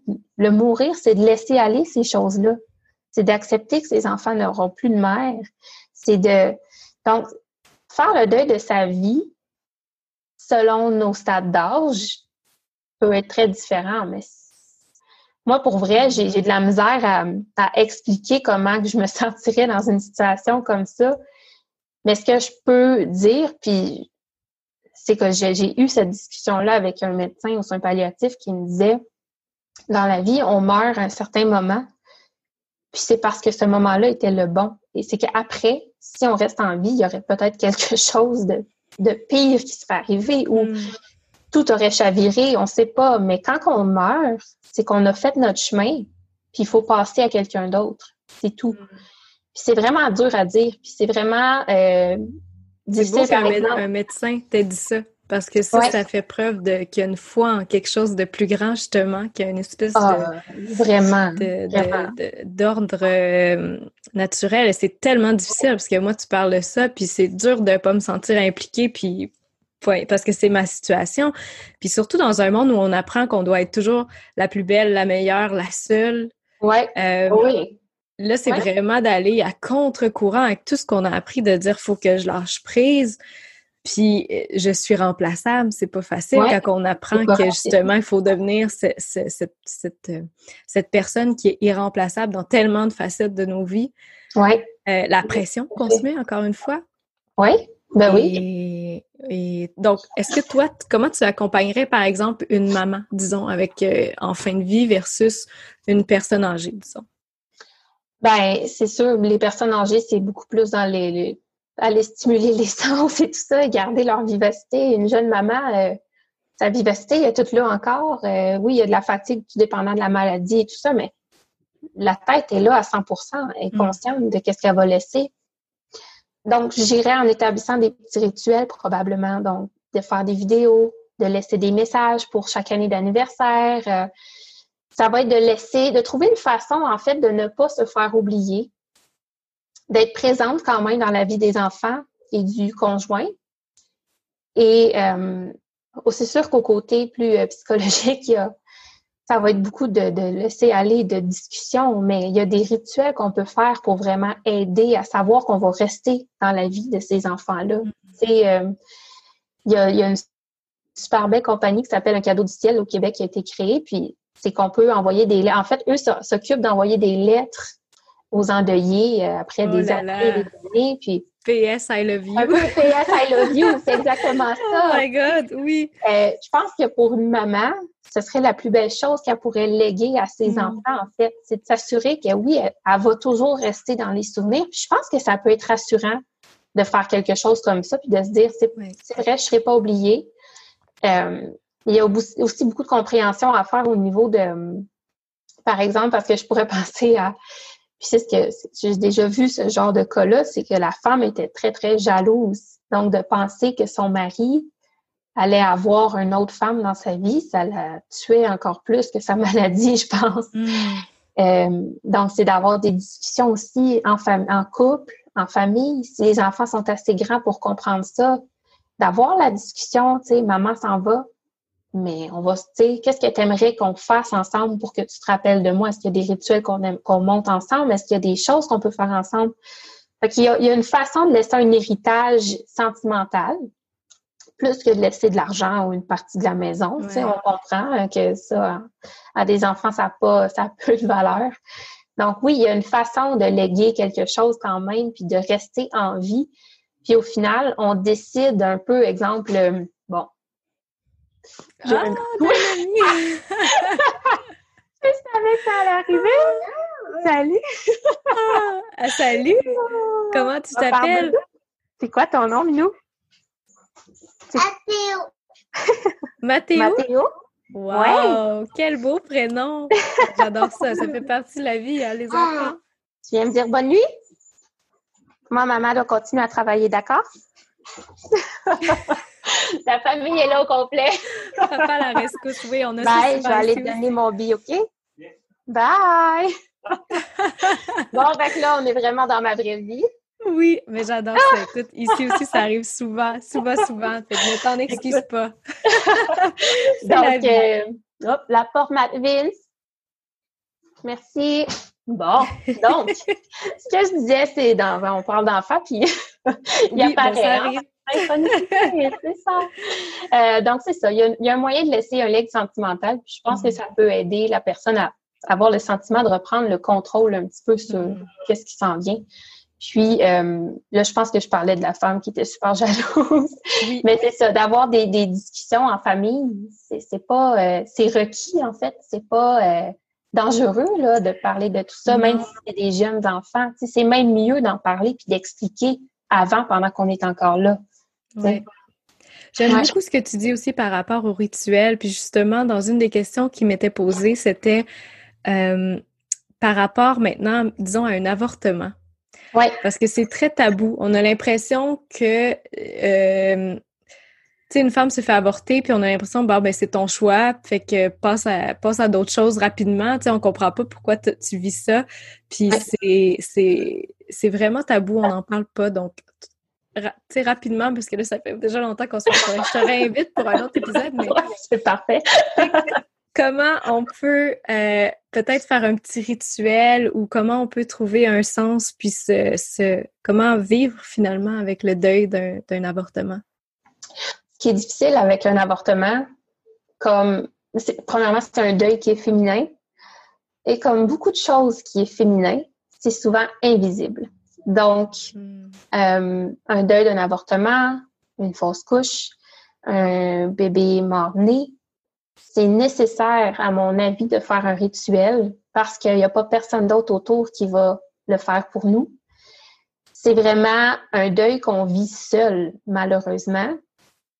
Et euh, le genre de rituel qu'on peut faire, tu sais, tu sais, c'est vraiment personnel à chacun. Moi, je crois que, bon, par exemple, prendre, par exemple, les- la, la, la, la- la compagnie qui prend des photos là, des bébés sais, c'est- des choses qui sont super, mais pour un avortement, on n'a pas, on n'a pas rien de, de concret vraiment nécessairement, tu sais, à part peut-être peut-être notre test. Tu sais, si je peux penser à quelque chose qui, qui nous garde relié avec ce- cette grossesse-là, ça peut être peut-être un test de grossesse. Donc, est-ce qu'on peut prendre cet objet-là, peut-être écrire une lettre, mettre le test avec, puis quand on est prêt, on la fait brûler ou on, on la met dans une bouteille à l'eau. Euh, il faut qu'on ait la discussion avec cet enfant-là, j'ai l'impression, parce qu'on on peut pas l'avoir avec personne d'autre, Mm. malheureusement. C'est très triste, on peut l'avoir avec notre conjoint, mais en même temps, parfois, dans des relations, le conjoint est celui qui a poussé pour que ça l'arrive. Ou, tu sais, Oui. les avortements, parfois, oui, c'est nous qui décidons, mais des fois, c'est des situations familiales qui sont vraiment difficiles. Donc, ça, c'est encore plus solitaire comme deuil. Donc, euh, oui, faire un rituel dans ces cas-ci, c'est 100% nécessaire, puis ça rend notre deuil vraiment concret. Puis on n'est pas obligé de le cacher, en fait, ça. Puis j'encourage les femmes qui vivent ça à en parler ouvertement, même si ça rend les gens mal à l'aise. Parce que, mon Dieu, faut qu'on en parle. C'est quoi cette pensée-là encore en 2020? Que parce que c'est ton choix, t'as pas le droit d'avoir de peine. Ouais. C'est complètement sadique de penser ça. Donc, oui, au rituel, 100% Il y a Calioni aussi, atelier, qui fait des, des beaux rituels de broderie avec euh, des petites perles. Donc, c'est quelque chose de hyper euh, minimaliste. Je viens de penser. Puis- donc, ça fait quelque chose que, tu je veux dire, tu l'as pas décrit sur ton mur, que c'est ça que c'est ça la toile, disons, Ouais. ce que ça représente. Mais euh, toi, tu as toujours un petit reminder de, de. Donc, elle fait un utérus, puis à l'intérieur, tu peux mettre, bon, les enfants que tu as eus, les avortements, les enfants que peut-être que tu as, perdus aussi. Ouais. Donc, euh, vraiment, je trouve ça super beau qu'on parle de rituel. Je pense que c'est au cœur un petit peu de, des solutions. Il y a un dernier cas que j'aimerais qu'on aborde parce que c'est revenu aussi Euh, là, on approche de la fin, mais je pense que c'est important qu'on en parle parce que le suicide, c'est probablement l'autre grand tabou. Oui. du moins, un des très grands tabous. Donc, comment trouver un sens à un suicide d'une personne qui est très près de nous, par exemple? Puis comment, euh, comment passer à travers le deuil, puis aussi à travers les gens qui vivent encore plus de malaise, peut-être, avec ce type de, de deuil-là. Donc, je suis curieuse d'avoir ton avis là-dessus. C'est drôle parce que le suicide, c'est un, une mort qui est traumatique, c'est un deuil qui est traumatique, tout comme le serait un homicide. Par contre, les gens n'ont pas la même vision du tout. Mm. Quand c'est un homicide, on va être tous après la personne. Ça va être comme beaucoup de, de, de compréhension, de pitié, de peine. Le suicide, c'est comme c'était sa décision, c'est, il y en a même qui vont dire que c'est lâche, que c'est un manque de mm-hmm. courage. Comment la personne qui était si près de cette personne-là qui s'est enlevé la vie peut bien vivre avec des vies? Parce que même si on l'entend pas, les commentaires, on le voit tout de suite hein, avec les gens qui, qui ont vécu des suicides proches. C'est une des choses qui revient tout le temps, c'est les gens là me regardent comme si j'avais pas vu les signes à temps, comme si ben, la personne que j'aimais était juste comme trop lâche pour vivre sa vie. Comme si elle Tu sais, t'as comme un, une espèce de paradoxe que en, étant proche de cette personne-là, tu n'as pas su la sauver. Fait que premièrement, sois coupable de ça.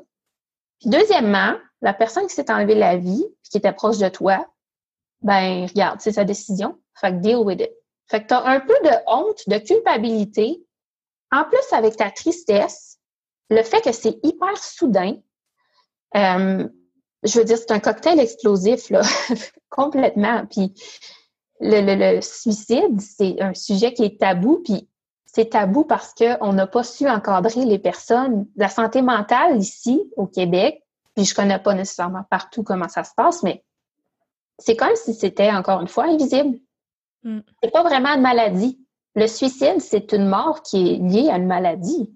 La mm. maladie mentale, ça, ça tue. Puis c'est pas euh, quelque chose qui est reconnu. Ici, quand on est en dépression, là, c'est comme, bah, regarde, elle veut prendre des petites pilules, puis elle s'en va à Cuba.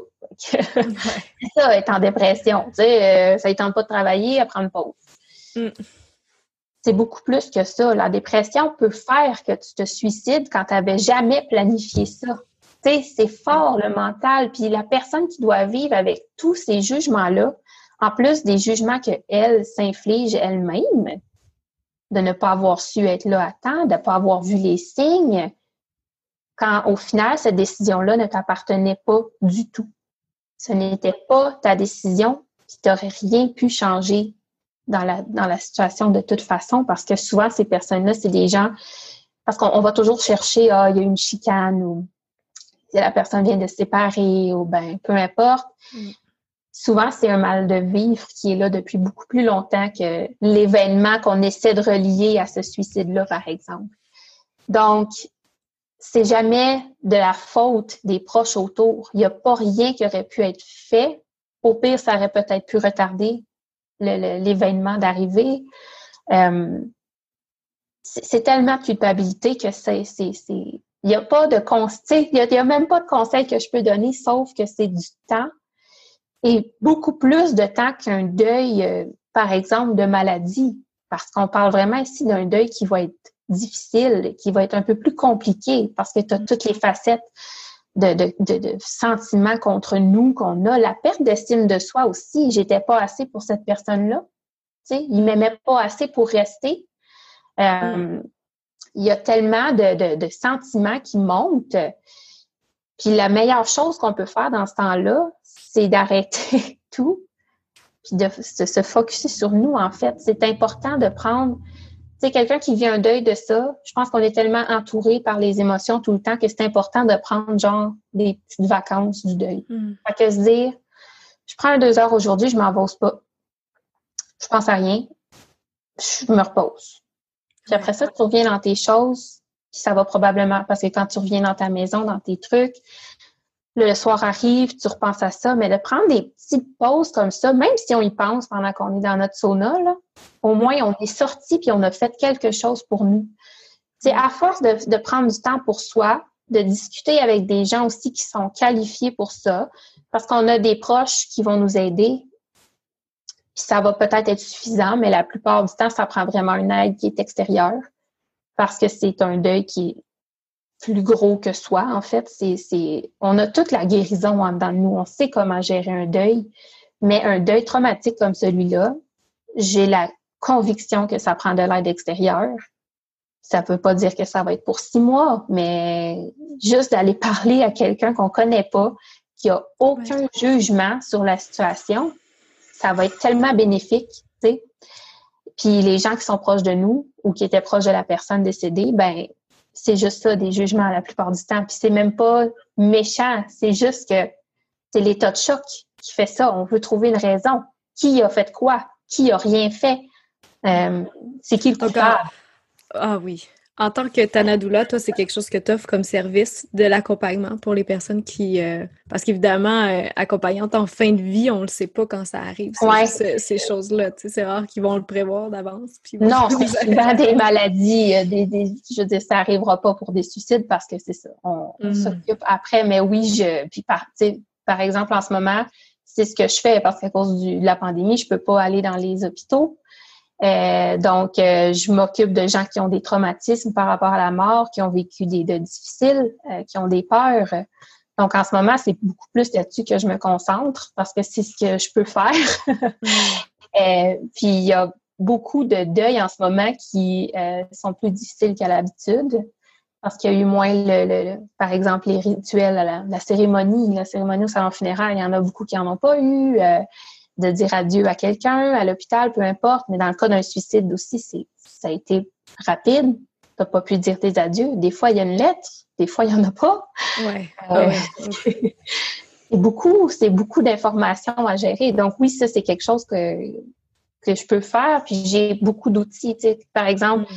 je sais pas si tu as déjà entendu parler des transferts symboliques. Donc, de prendre une douleur qu'on a, puis de, de, faire la visualisation, puis de l'extorper de notre corps, en fait, puis de la mettre ailleurs. Oh. Il, y a, il, y a, plein d'outils comme ça qu'on peut faire, puis euh, mais il faut être, euh, je dirais que c'est pas la façon conventionnelle, mais pour moi, c'est ce qui fonctionne, puis je suis convaincue que c'est ce qui aide beaucoup de gens aussi. Ouais. Mais si la question est venue de ma communauté, je, suis convaincue qu'il y a une ouverture là, à ce niveau-là. Donc, merci beaucoup de, de, parler de ça, parce que c'est peut-être ça justement que les gens recherchent, quelque chose qui est moins conventionnel, qui va être plus de, dans, ça, dans l'ouverture euh, générale. Tu as parlé de la pitié aussi. Euh, euh, puis ça m'a fait penser que j'avais une question qui était venue là-dessus de, comment accompagner un proche quand il, on revient un petit peu à l'accompagnement de fin de vie, quand il se sent pris en pitié. Donc, je pense que tu as répondu indirectement à travers toute l'entrevue, c'est-à-dire que à travers le service de personnes comme toi, ça permet de s'alléger, puis de le fait de, de, mettre un intermédiaire entre le proche, parce que les proches aidants en ont énormément sur les épaules. Oui. Et souvent, tu deviens l'assistant et tu gères l'agenda parce que mm. euh, c'est pas c'est pas rare que quelqu'un en fin de vie trouve en fait se sent comme un animal de cirque parce mm. que tout le monde défile. Ils veulent tous voir la personne avant qu'elle parte, mais ça l'appelle pas avant d'arriver. Euh, qu'est-ce que tu fais si tu arrives puis la personne est en crise de douleur depuis trois heures puis c'est horrible comme scène? Peut-être, en tout cas, clairement, elle n'aura pas envie de te voir, puis toi, tu vas être traumatisé appel avant, mais finalement, la mm. famille, souvent, se ramasse à faire l'assistant privé de la personne qui est sur son lit de mort. C'est quand même fou. Donc, les gens ont pitié, puis en même temps, ils ont un besoin de d'aller se guérir, d'aller d'aller j'ai l'impression que les gens vont voir leurs proches à l'hôpital dans un but c'est involontaire, là. Ils veulent aller voir parce qu'ils pensent faire plaisir à la personne, mais c'est beaucoup comme une guérison personnelle, tu sais. Sauf que quand on est en fin de vie, on ressent tout fois mille. On ressent tous les non-dits, toutes les résistances, toutes les volontés des gens, le pourquoi. Puis à un moment donné, c'est trop. Hmm. Puis avoir de la pitié, puis des gens qui pleurent sur nos épaules à longueur de journée, ça peut être beaucoup aussi. Parce que nous, on pleure toute la journée ou on a pleuré toute la nuit, ou peut-être que ça nous tentait juste de faire des blagues aujourd'hui. Mmh, on ne sait jamais, euh, on sait jamais dans quel état euh, la visite va arriver, puis dans quel état on va, on va être quand ils vont repartir. Euh, puis de la pitié, s'il y a quelque chose que les gens en fin de vie disent qu'ils détestent, c'est ça. Il y en a beaucoup qui disent pas qu'ils sont malades parce qu'ils veulent pas de pitié. Ils veulent que les gens fassent comme si. Parce qu'en fait, tant que tu n'es pas mort, tu es vivant. Oui. Traite-moi comme un être vivant. Je suis pas partie, je suis encore là. Est-ce qu'on peut encore avoir des belles discussions, avoir des blagues? Euh, je suis encore vivant. Donc, mm. sentir que la personne est déjà morte avant qu'elle soit vraiment morte, c'est ça, en fait, un sentiment de pitié qui, qui est lourd. Mm. Je suis curieuse de savoir comment tu fais, toi, pour parce que tu es exposé de par la nature de ton travail à des choses qui sont justement très intenses, euh, très noires parfois. Comment tu fais pour pas ramener ça dans ton quotidien? J'ai quand même une habilité naturelle, je dirais, à me couper de ces choses-là. Mais on apprend aussi, et ça, c'est ça m'a aidé beaucoup à travers les formations, c'est qu'on doit, en fait, on ne doit jamais tomber dans l'affection. Mm. Donc, oui, on peut avoir de l'empathie, euh, de la chaleur humaine, mais on ne tombe jamais dans le sentimental, dans l'affection. Si on s'attache trop à un patient, il faut se retirer parce que nécessairement, on va souffrir. Là. Puis on n'est pas là pour ça, on est là pour soutenir. C'est on n'est pas là pour s'effondrer avec la famille. Tu plus là dans son, dans son meilleur bien. C'est ce qui est la raison pour laquelle. Euh, Pourquoi je suis là, euh, engagée, en fait. Exactement. Donc, on apprend qu'on euh, on a des limites à se mettre un barème. Mais tu sais, on n'est pas fait en bois non plus, là. Je dis, mm. quelqu'un décède, même si à, ce moment-là, on est correct, puis on soutient les gens, c'est sûr que quand tu retournes dans ton auto, puis que tu es tout seul, puis tu mets de la musique, c'est sûr qu'il faut que ça sorte. Il faut que ça sorte. C'est là que la raide d'auto de où ce que tu étais à chez vous est bien importante. Euh, c'est comme un rituel d'évacuation. Ouais, c'est tout. Euh, tu hmm. sors le méchant, puis c'est un peu comme les gens, par exemple, qui sont, je sais pas, policiers ou, tu sais, qui voient des choses dans des maisons qui sont atroces, puis ils reviennent à la maison, puis ils ont des enfants, puis, tu sais, il y a des choses qu'on n'est pas capable de, de, de se couper, qui sont trop dures pour nous. Mais la majorité du temps, on a une limite qui se fait, puis un barème qui se fait à dire on dépasse pas tel sentiment, on reste dans le, on reste toujours dans l'empathie, mais on va jamais, jamais dans l'affection. Sinon, là, c'est sûr que je ramènerais tout chez nous. Ben oui. Merci beaucoup, Colin, pour tellement de, de, je te jure, c'est un épisode que je vais réécouter, réécouter, réécouter, partager, partager. Merci beaucoup. Ça me fait énormément de bien. Puis j'ai envie qu'on se laisse sur une note euh, inspirationnelle, disons, parce que j'avais j'avais une question que je voulais te poser parce que souvent on l'entend à gauche, à droite, mais je voulais te la poser à toi qui est sur le terrain qui va peut-être justement nous inspirer à vivre nos vies plus consciemment. tu vois où je m'en vais? Est-ce que tu peux euh, nous parler peut-être des regrets qui viennent souvent sur les lits de mort? Ou, ben, peut-être pas des regrets, mais des, disons, des raisons qui font que la vie vaut la peine d'être vraiment vécue. Je le formule ainsi, c'est plus positif.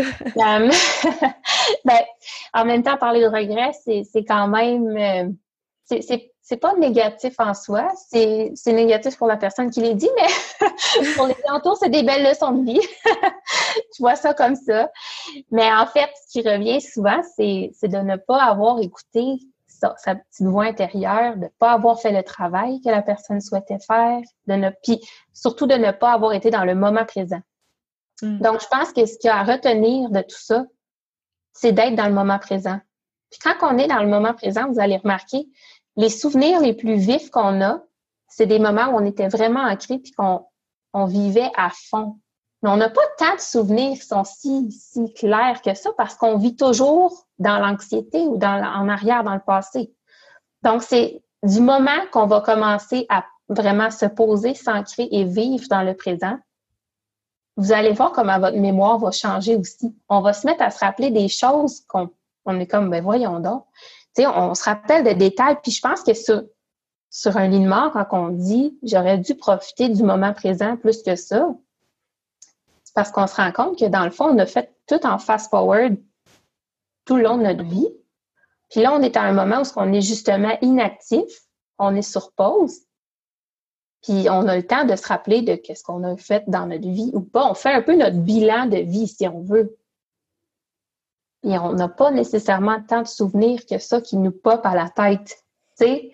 Mais quand on est vraiment dans le moment présent, on, on les a, les souvenirs. Ils sont vifs, ils sont beaux. On les ressent encore. Une chanson qui, par exemple, qui nous ramène tout le temps à un souvenir, c'est parce qu'à ce souvenir-là, à ce moment-là, on était, on était vraiment là, à 100 mm. avec toute notre tête. Puis, euh, écoute, euh, je veux dire, c'est vraiment à la base, dans le fond, de vivre dans le moment présent, mais c'est vraiment ça qui ressort. sais. Ça, puis ne pas vivre avec le besoin d'approbation tout le temps, de faire les choses pour les autres.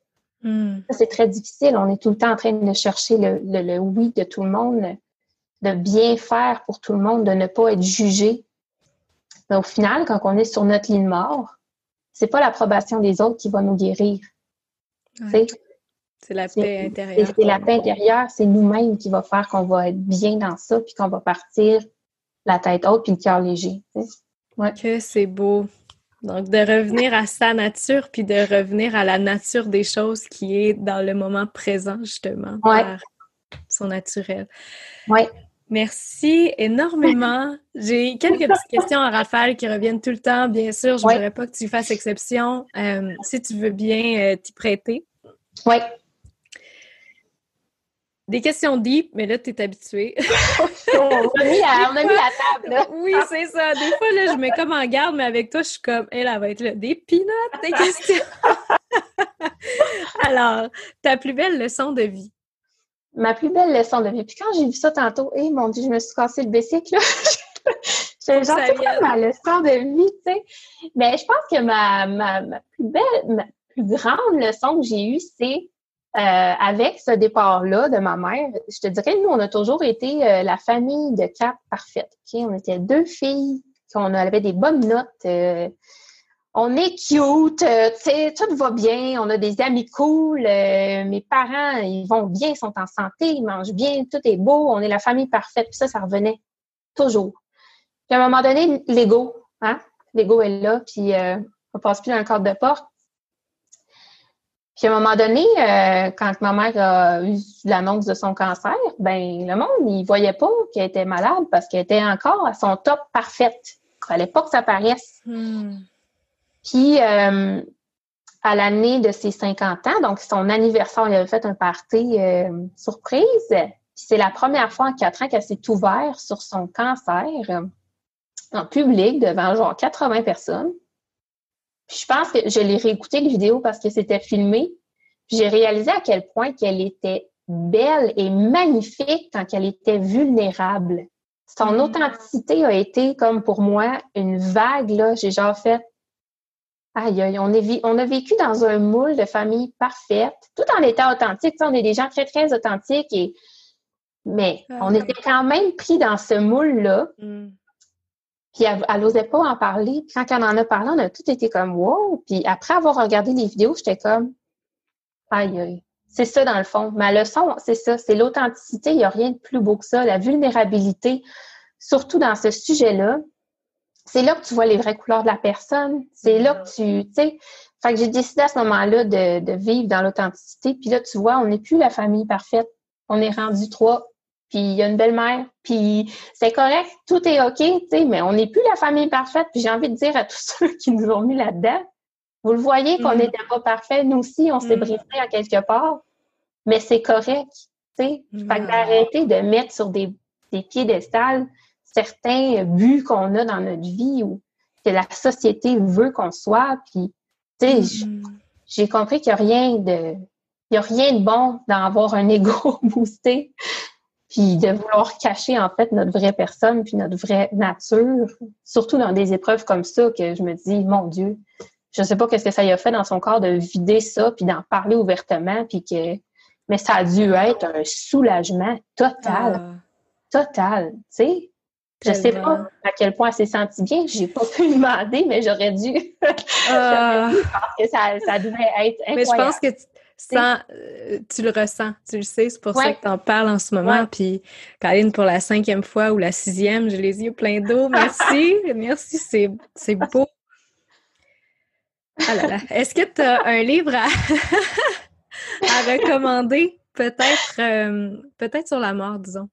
Ben, tous les ouvrages de, puis là, je vais essayer de le dire avec mon accent très, très anglophone, Elisabeth Kubler-Ross. C'est une euh, psychologue, en fait, qui est euh, suisse-américaine et elle, elle a fait tous ses ouvrages sur le deuil, en fait. Hmm. Donc, c'est une des pionnières sur toutes les théories des deuils, tu sais, les étapes, donc le déni, la colère, etc. Je ne sais pas si tu en as déjà entendu parler, mais il y a comme une espèce de processus et c'est la, c'est la maman, en fait, des hmm. théories du deuil. Puis ses livres sont super accessibles. Tu sais, je veux dire, ça vaut être une scientifique. Euh, on est capable de lire les livres, puis de comprendre, puis de mettre des mots sur qu'est-ce qu'on vit. Donc, tu sais, on a parlé beaucoup de deuil ce soir, puis je pense que pour quelqu'un qui est dans cette période-là, euh, ces livres, ça pourrait être très, très euh, bénéfique hmm. d'aller là-dedans. Ouais. Tu me réécriras le nom, je vais le mettre dans les notes du podcast. Ça va être, ça va être super intéressant pour les gens. Il y a des petits motons ce soir. oui, c'est ça, c'est correct. Euh, les femmes qui t'inspirent le plus en ce moment? Oui, oh là là. Euh, je vais dire Frédéric Lévesque, qui est une accompagnante à la naissance, qui est une amie. Euh, on a eu nos enfants en même temps, nos garçons en même temps. On s'est connus sur un petit groupe de mamans, puis je l'ai vu évoluer fois mille. C'est une accompagnante à la naissance, comme je disais, mais c'est une féministe qui est 100% assumée, qui va dénoncer des choses qu'on pense toutes, mais qu'on n'est pas capable de mettre en mots. Je l'aime d'amour, elle me suit dans ce mm. que je fais, je la suis dans ce qu'elle fait, on est comme en symbiose totale. Wow. Je l'aime vraiment beaucoup. Euh, puis elle est vraiment très, très belle à voir aller. Puis mm. euh, ma deuxième euh, femme inspirante, j'irai avec Mélanie Roy, euh, santé hormonale. Santé hormonale, oui. Ouais, elle m'a beaucoup, beaucoup aidée justement dans l'énergie féminine, masculine. Elle m'a appris à vraiment prendre le pouvoir sur mes cycles, mm. sur c'est quoi être une femme, d'arrêter de détester mes saisons. Mm-hmm. c'est vraiment quelqu'un depuis les derniers mois qui m'a beaucoup, beaucoup aidée. Puis je la suis euh, évidemment sur Instagram, comme que je te suis toi, puis que je t'aime beaucoup, beaucoup, beaucoup. Tu m'inspires énormément. Fait que vous êtes mon top 3. Ah, OK. Écoute, pareillement, pareillement, je les suis aussi. C'est des super belles femmes. Ouais. Vous m'excuserez, j'ai vraiment ça dans la gorge. Chance qu'on arrive à la fin. Ah, lui, ça va être beau. Le plus beau témoignage que tu aies reçu. Ça aussi, j'ai essayé d'y penser, puis euh, c'est pas évident pour moi parce que j'ai jamais euh, demandé un témoignage ou quoi que ce soit, mais euh, je dirais pour aller retourner un peu dans ce qui était douceur au début, euh, c'est un mot qui revient beaucoup dans autant mon entourage que les clients que j'ai, peu importe avec l'Access Bar ou l'accompagnement. Puis pour moi, de me dire que je suis douce dans ce que je fais et que je suis lumineuse, c'est la plus belle chose qu'on peut me dire parce que justement, la mort, c'est toujours si noir, mm. si euh, fermé. Puis là, moi, je suis là, la grande blonde qui, est comme ah, et qui parle de, la mort comme si on parlait de tarte aux pommes. Mais pour moi, c'est la plus belle chose qu'on peut me dire. Puis c'est un, mot qui revient vraiment souvent. Euh, je suis généreuse dans ce que j'apporte aussi comme service aux gens. Je me dévoue à 100% puis ça, c'est souvent revenu aussi, mais j'étais pas capable de. Parce que là, je me suis dit, OK, je vais demander des, des témoignages parce que j'ai rien. a rien. non, le pire, c'est que tu en reçois sûrement des centaines. C'est juste que là, tu, c'est dur d'y penser comme ça, mais écoute ce que tu viens de dire là, je vibre à 100 000% puis tu es quelqu'un de tellement authentique, tu as été tellement généreuse dans cette entrevue aujourd'hui. Euh, tu es lumineuse, on le voit, on le ressent. Je suis sûre que même les gens qui t'écoutent le ressentent. Euh, merci encore une fois. Puis la dernière grande question, parce que je crois que tu vas avoir des admirateurs, des admiratrices après cette entrevue, où est-ce qu'on peut te retrouver, euh, qu'on peut entrer en contact avec toi pour en savoir un petit peu plus sur tes services? Je pense que, comme on parlait tout à l'heure, tu as des ateliers aussi en ligne qui s'en viennent. Donc, shoot-nous tout ça. donc, euh, je suis euh, plus active sur Instagram. Donc, mon Instagram est Cynthia G. Brunel. Euh, je vais l'épeler parce que ça va être ça dans toutes mes trois, mes deux Je vais le mettre dans les notes. Oui, ben mets-le en comme ben, oui. c'est parfait. Donc, c'est mon nom, en fait, mon Instagram. Mon site web aussi, c'est www.cynthiagebrunel.com. Puis, j'ai euh, ma page Facebook qui est Cynthia G. Brunel pour une fin de vie bienveillante. C'est mm. mes trois plateformes. Euh, Instagram, c'est beaucoup plus facile euh, de, communiquer avec moi, mais sur ma page Facebook, c'est là que mes événements vont être publiés. puis je mets des petites vidéos aussi, donc ça peut être intéressant d'être sur, sur les deux. Là. Ouais. Mm. Donc là, il y a un atelier qui s'en vient sur comment parler de la mort à nos enfants. Oui, le 26 août. 26 août, parfait. À 8 heures le soir, quand tout le monde est couché. Oui, ben, oui. on espère. être couché. Merveilleux. Bon, écoute, l'épisode de podcast devrait être diffusé, sinon je vais, en tout cas, si jamais c'est plus tard, je vais, je vais en parler euh, dans, mes, dans mes plateformes. Donc, oh, vous, aurez, été avisés. On joue dans l'espace-temps comme ça. Donc, Cynthia, un grand merci encore une fois. J'ai énormément de gratitude et de reconnaissance pour la personne que tu es, pour la sagesse que tu es venue nous transmettre aujourd'hui, pour le spotlight sur la, sur la, noirceur euh, extrême que tu, que tu as amené. Donc, euh, merci. Merci. Ben, merci à toi. C'est la plus belle chose qu'on peut me donner un temps de parole comme ça pour euh, juste, c'est ça, partager. Partager la mort et en parler, puis faire que ça devienne une expérience un peu plus positive. Ouais. Mm. Alors voilà, j'espère que l'épisode, sincèrement, vous a fait du bien, aura été nourrissant pour vous, quelle que soit votre situation. Bien sûr, la mort n'arrive pas de la même façon et avec la même intensité, je dirais, dans la vie de tous. J'ai encore énormément de triggers qui viennent à moi quand je pense à la mort, mais je pense que grâce à des personnes lumineuses comme Cynthia, on va arriver à faire cohabiter la vie et la mort de façon harmonieuse, complète, cyclique. Alors voilà, merci énormément d'avoir été à l'écoute. N'hésitez pas, particulièrement pour cet épisode, à me partager vos retours, les moments qui vous ont touché dans vos stories, sur vos médias sociaux, dans les reviews du podcast. Si vous écoutez le podcast sur la baladeuse d'iTunes et que vous n'avez pas encore laissé votre review 5 étoiles, merci. Je vous remercie d'avance. si vous pouvez le faire, ça aide vraiment, vraiment le podcast. Ça aide à faire sortir les valeurs qu'on essaie de mettre de l'avant ici. Euh, de libérer des rentes sauvages. Donc, merci infiniment d'avoir été là. Je vous rappelle que si vous remplissez la review, je vous envoie en retour ma roue des lunes, un outil de tracking pour vos cycles naturels féminins. Alors voilà, je vous invite vraiment à découvrir l'univers de Cynthia J. Brunel. Allez voir son site web. Je mets toutes les notes dans la description de cet épisode de podcast. Vraiment, allez voir ce qu'elle fait. Contactez-la. Regardez ses services. Elle a un atelier de euh, virtuel qui s'en vient sur, on en parlait dans l'épisode, comment parler à nos enfants de la mort. Si vous écoutez cet épisode au moment où il est lancé, euh, cet atelier va avoir lieu le 29 août, si je me trompe pas. Donc, à vérifier, je vais mettre euh, les détails dans la barre d'infos. Mais quand même, soyez à l'affût de ces différents ateliers parce que je pense que ça vaut tellement, tellement, tellement la joie, comme dirait mon ami Daniel.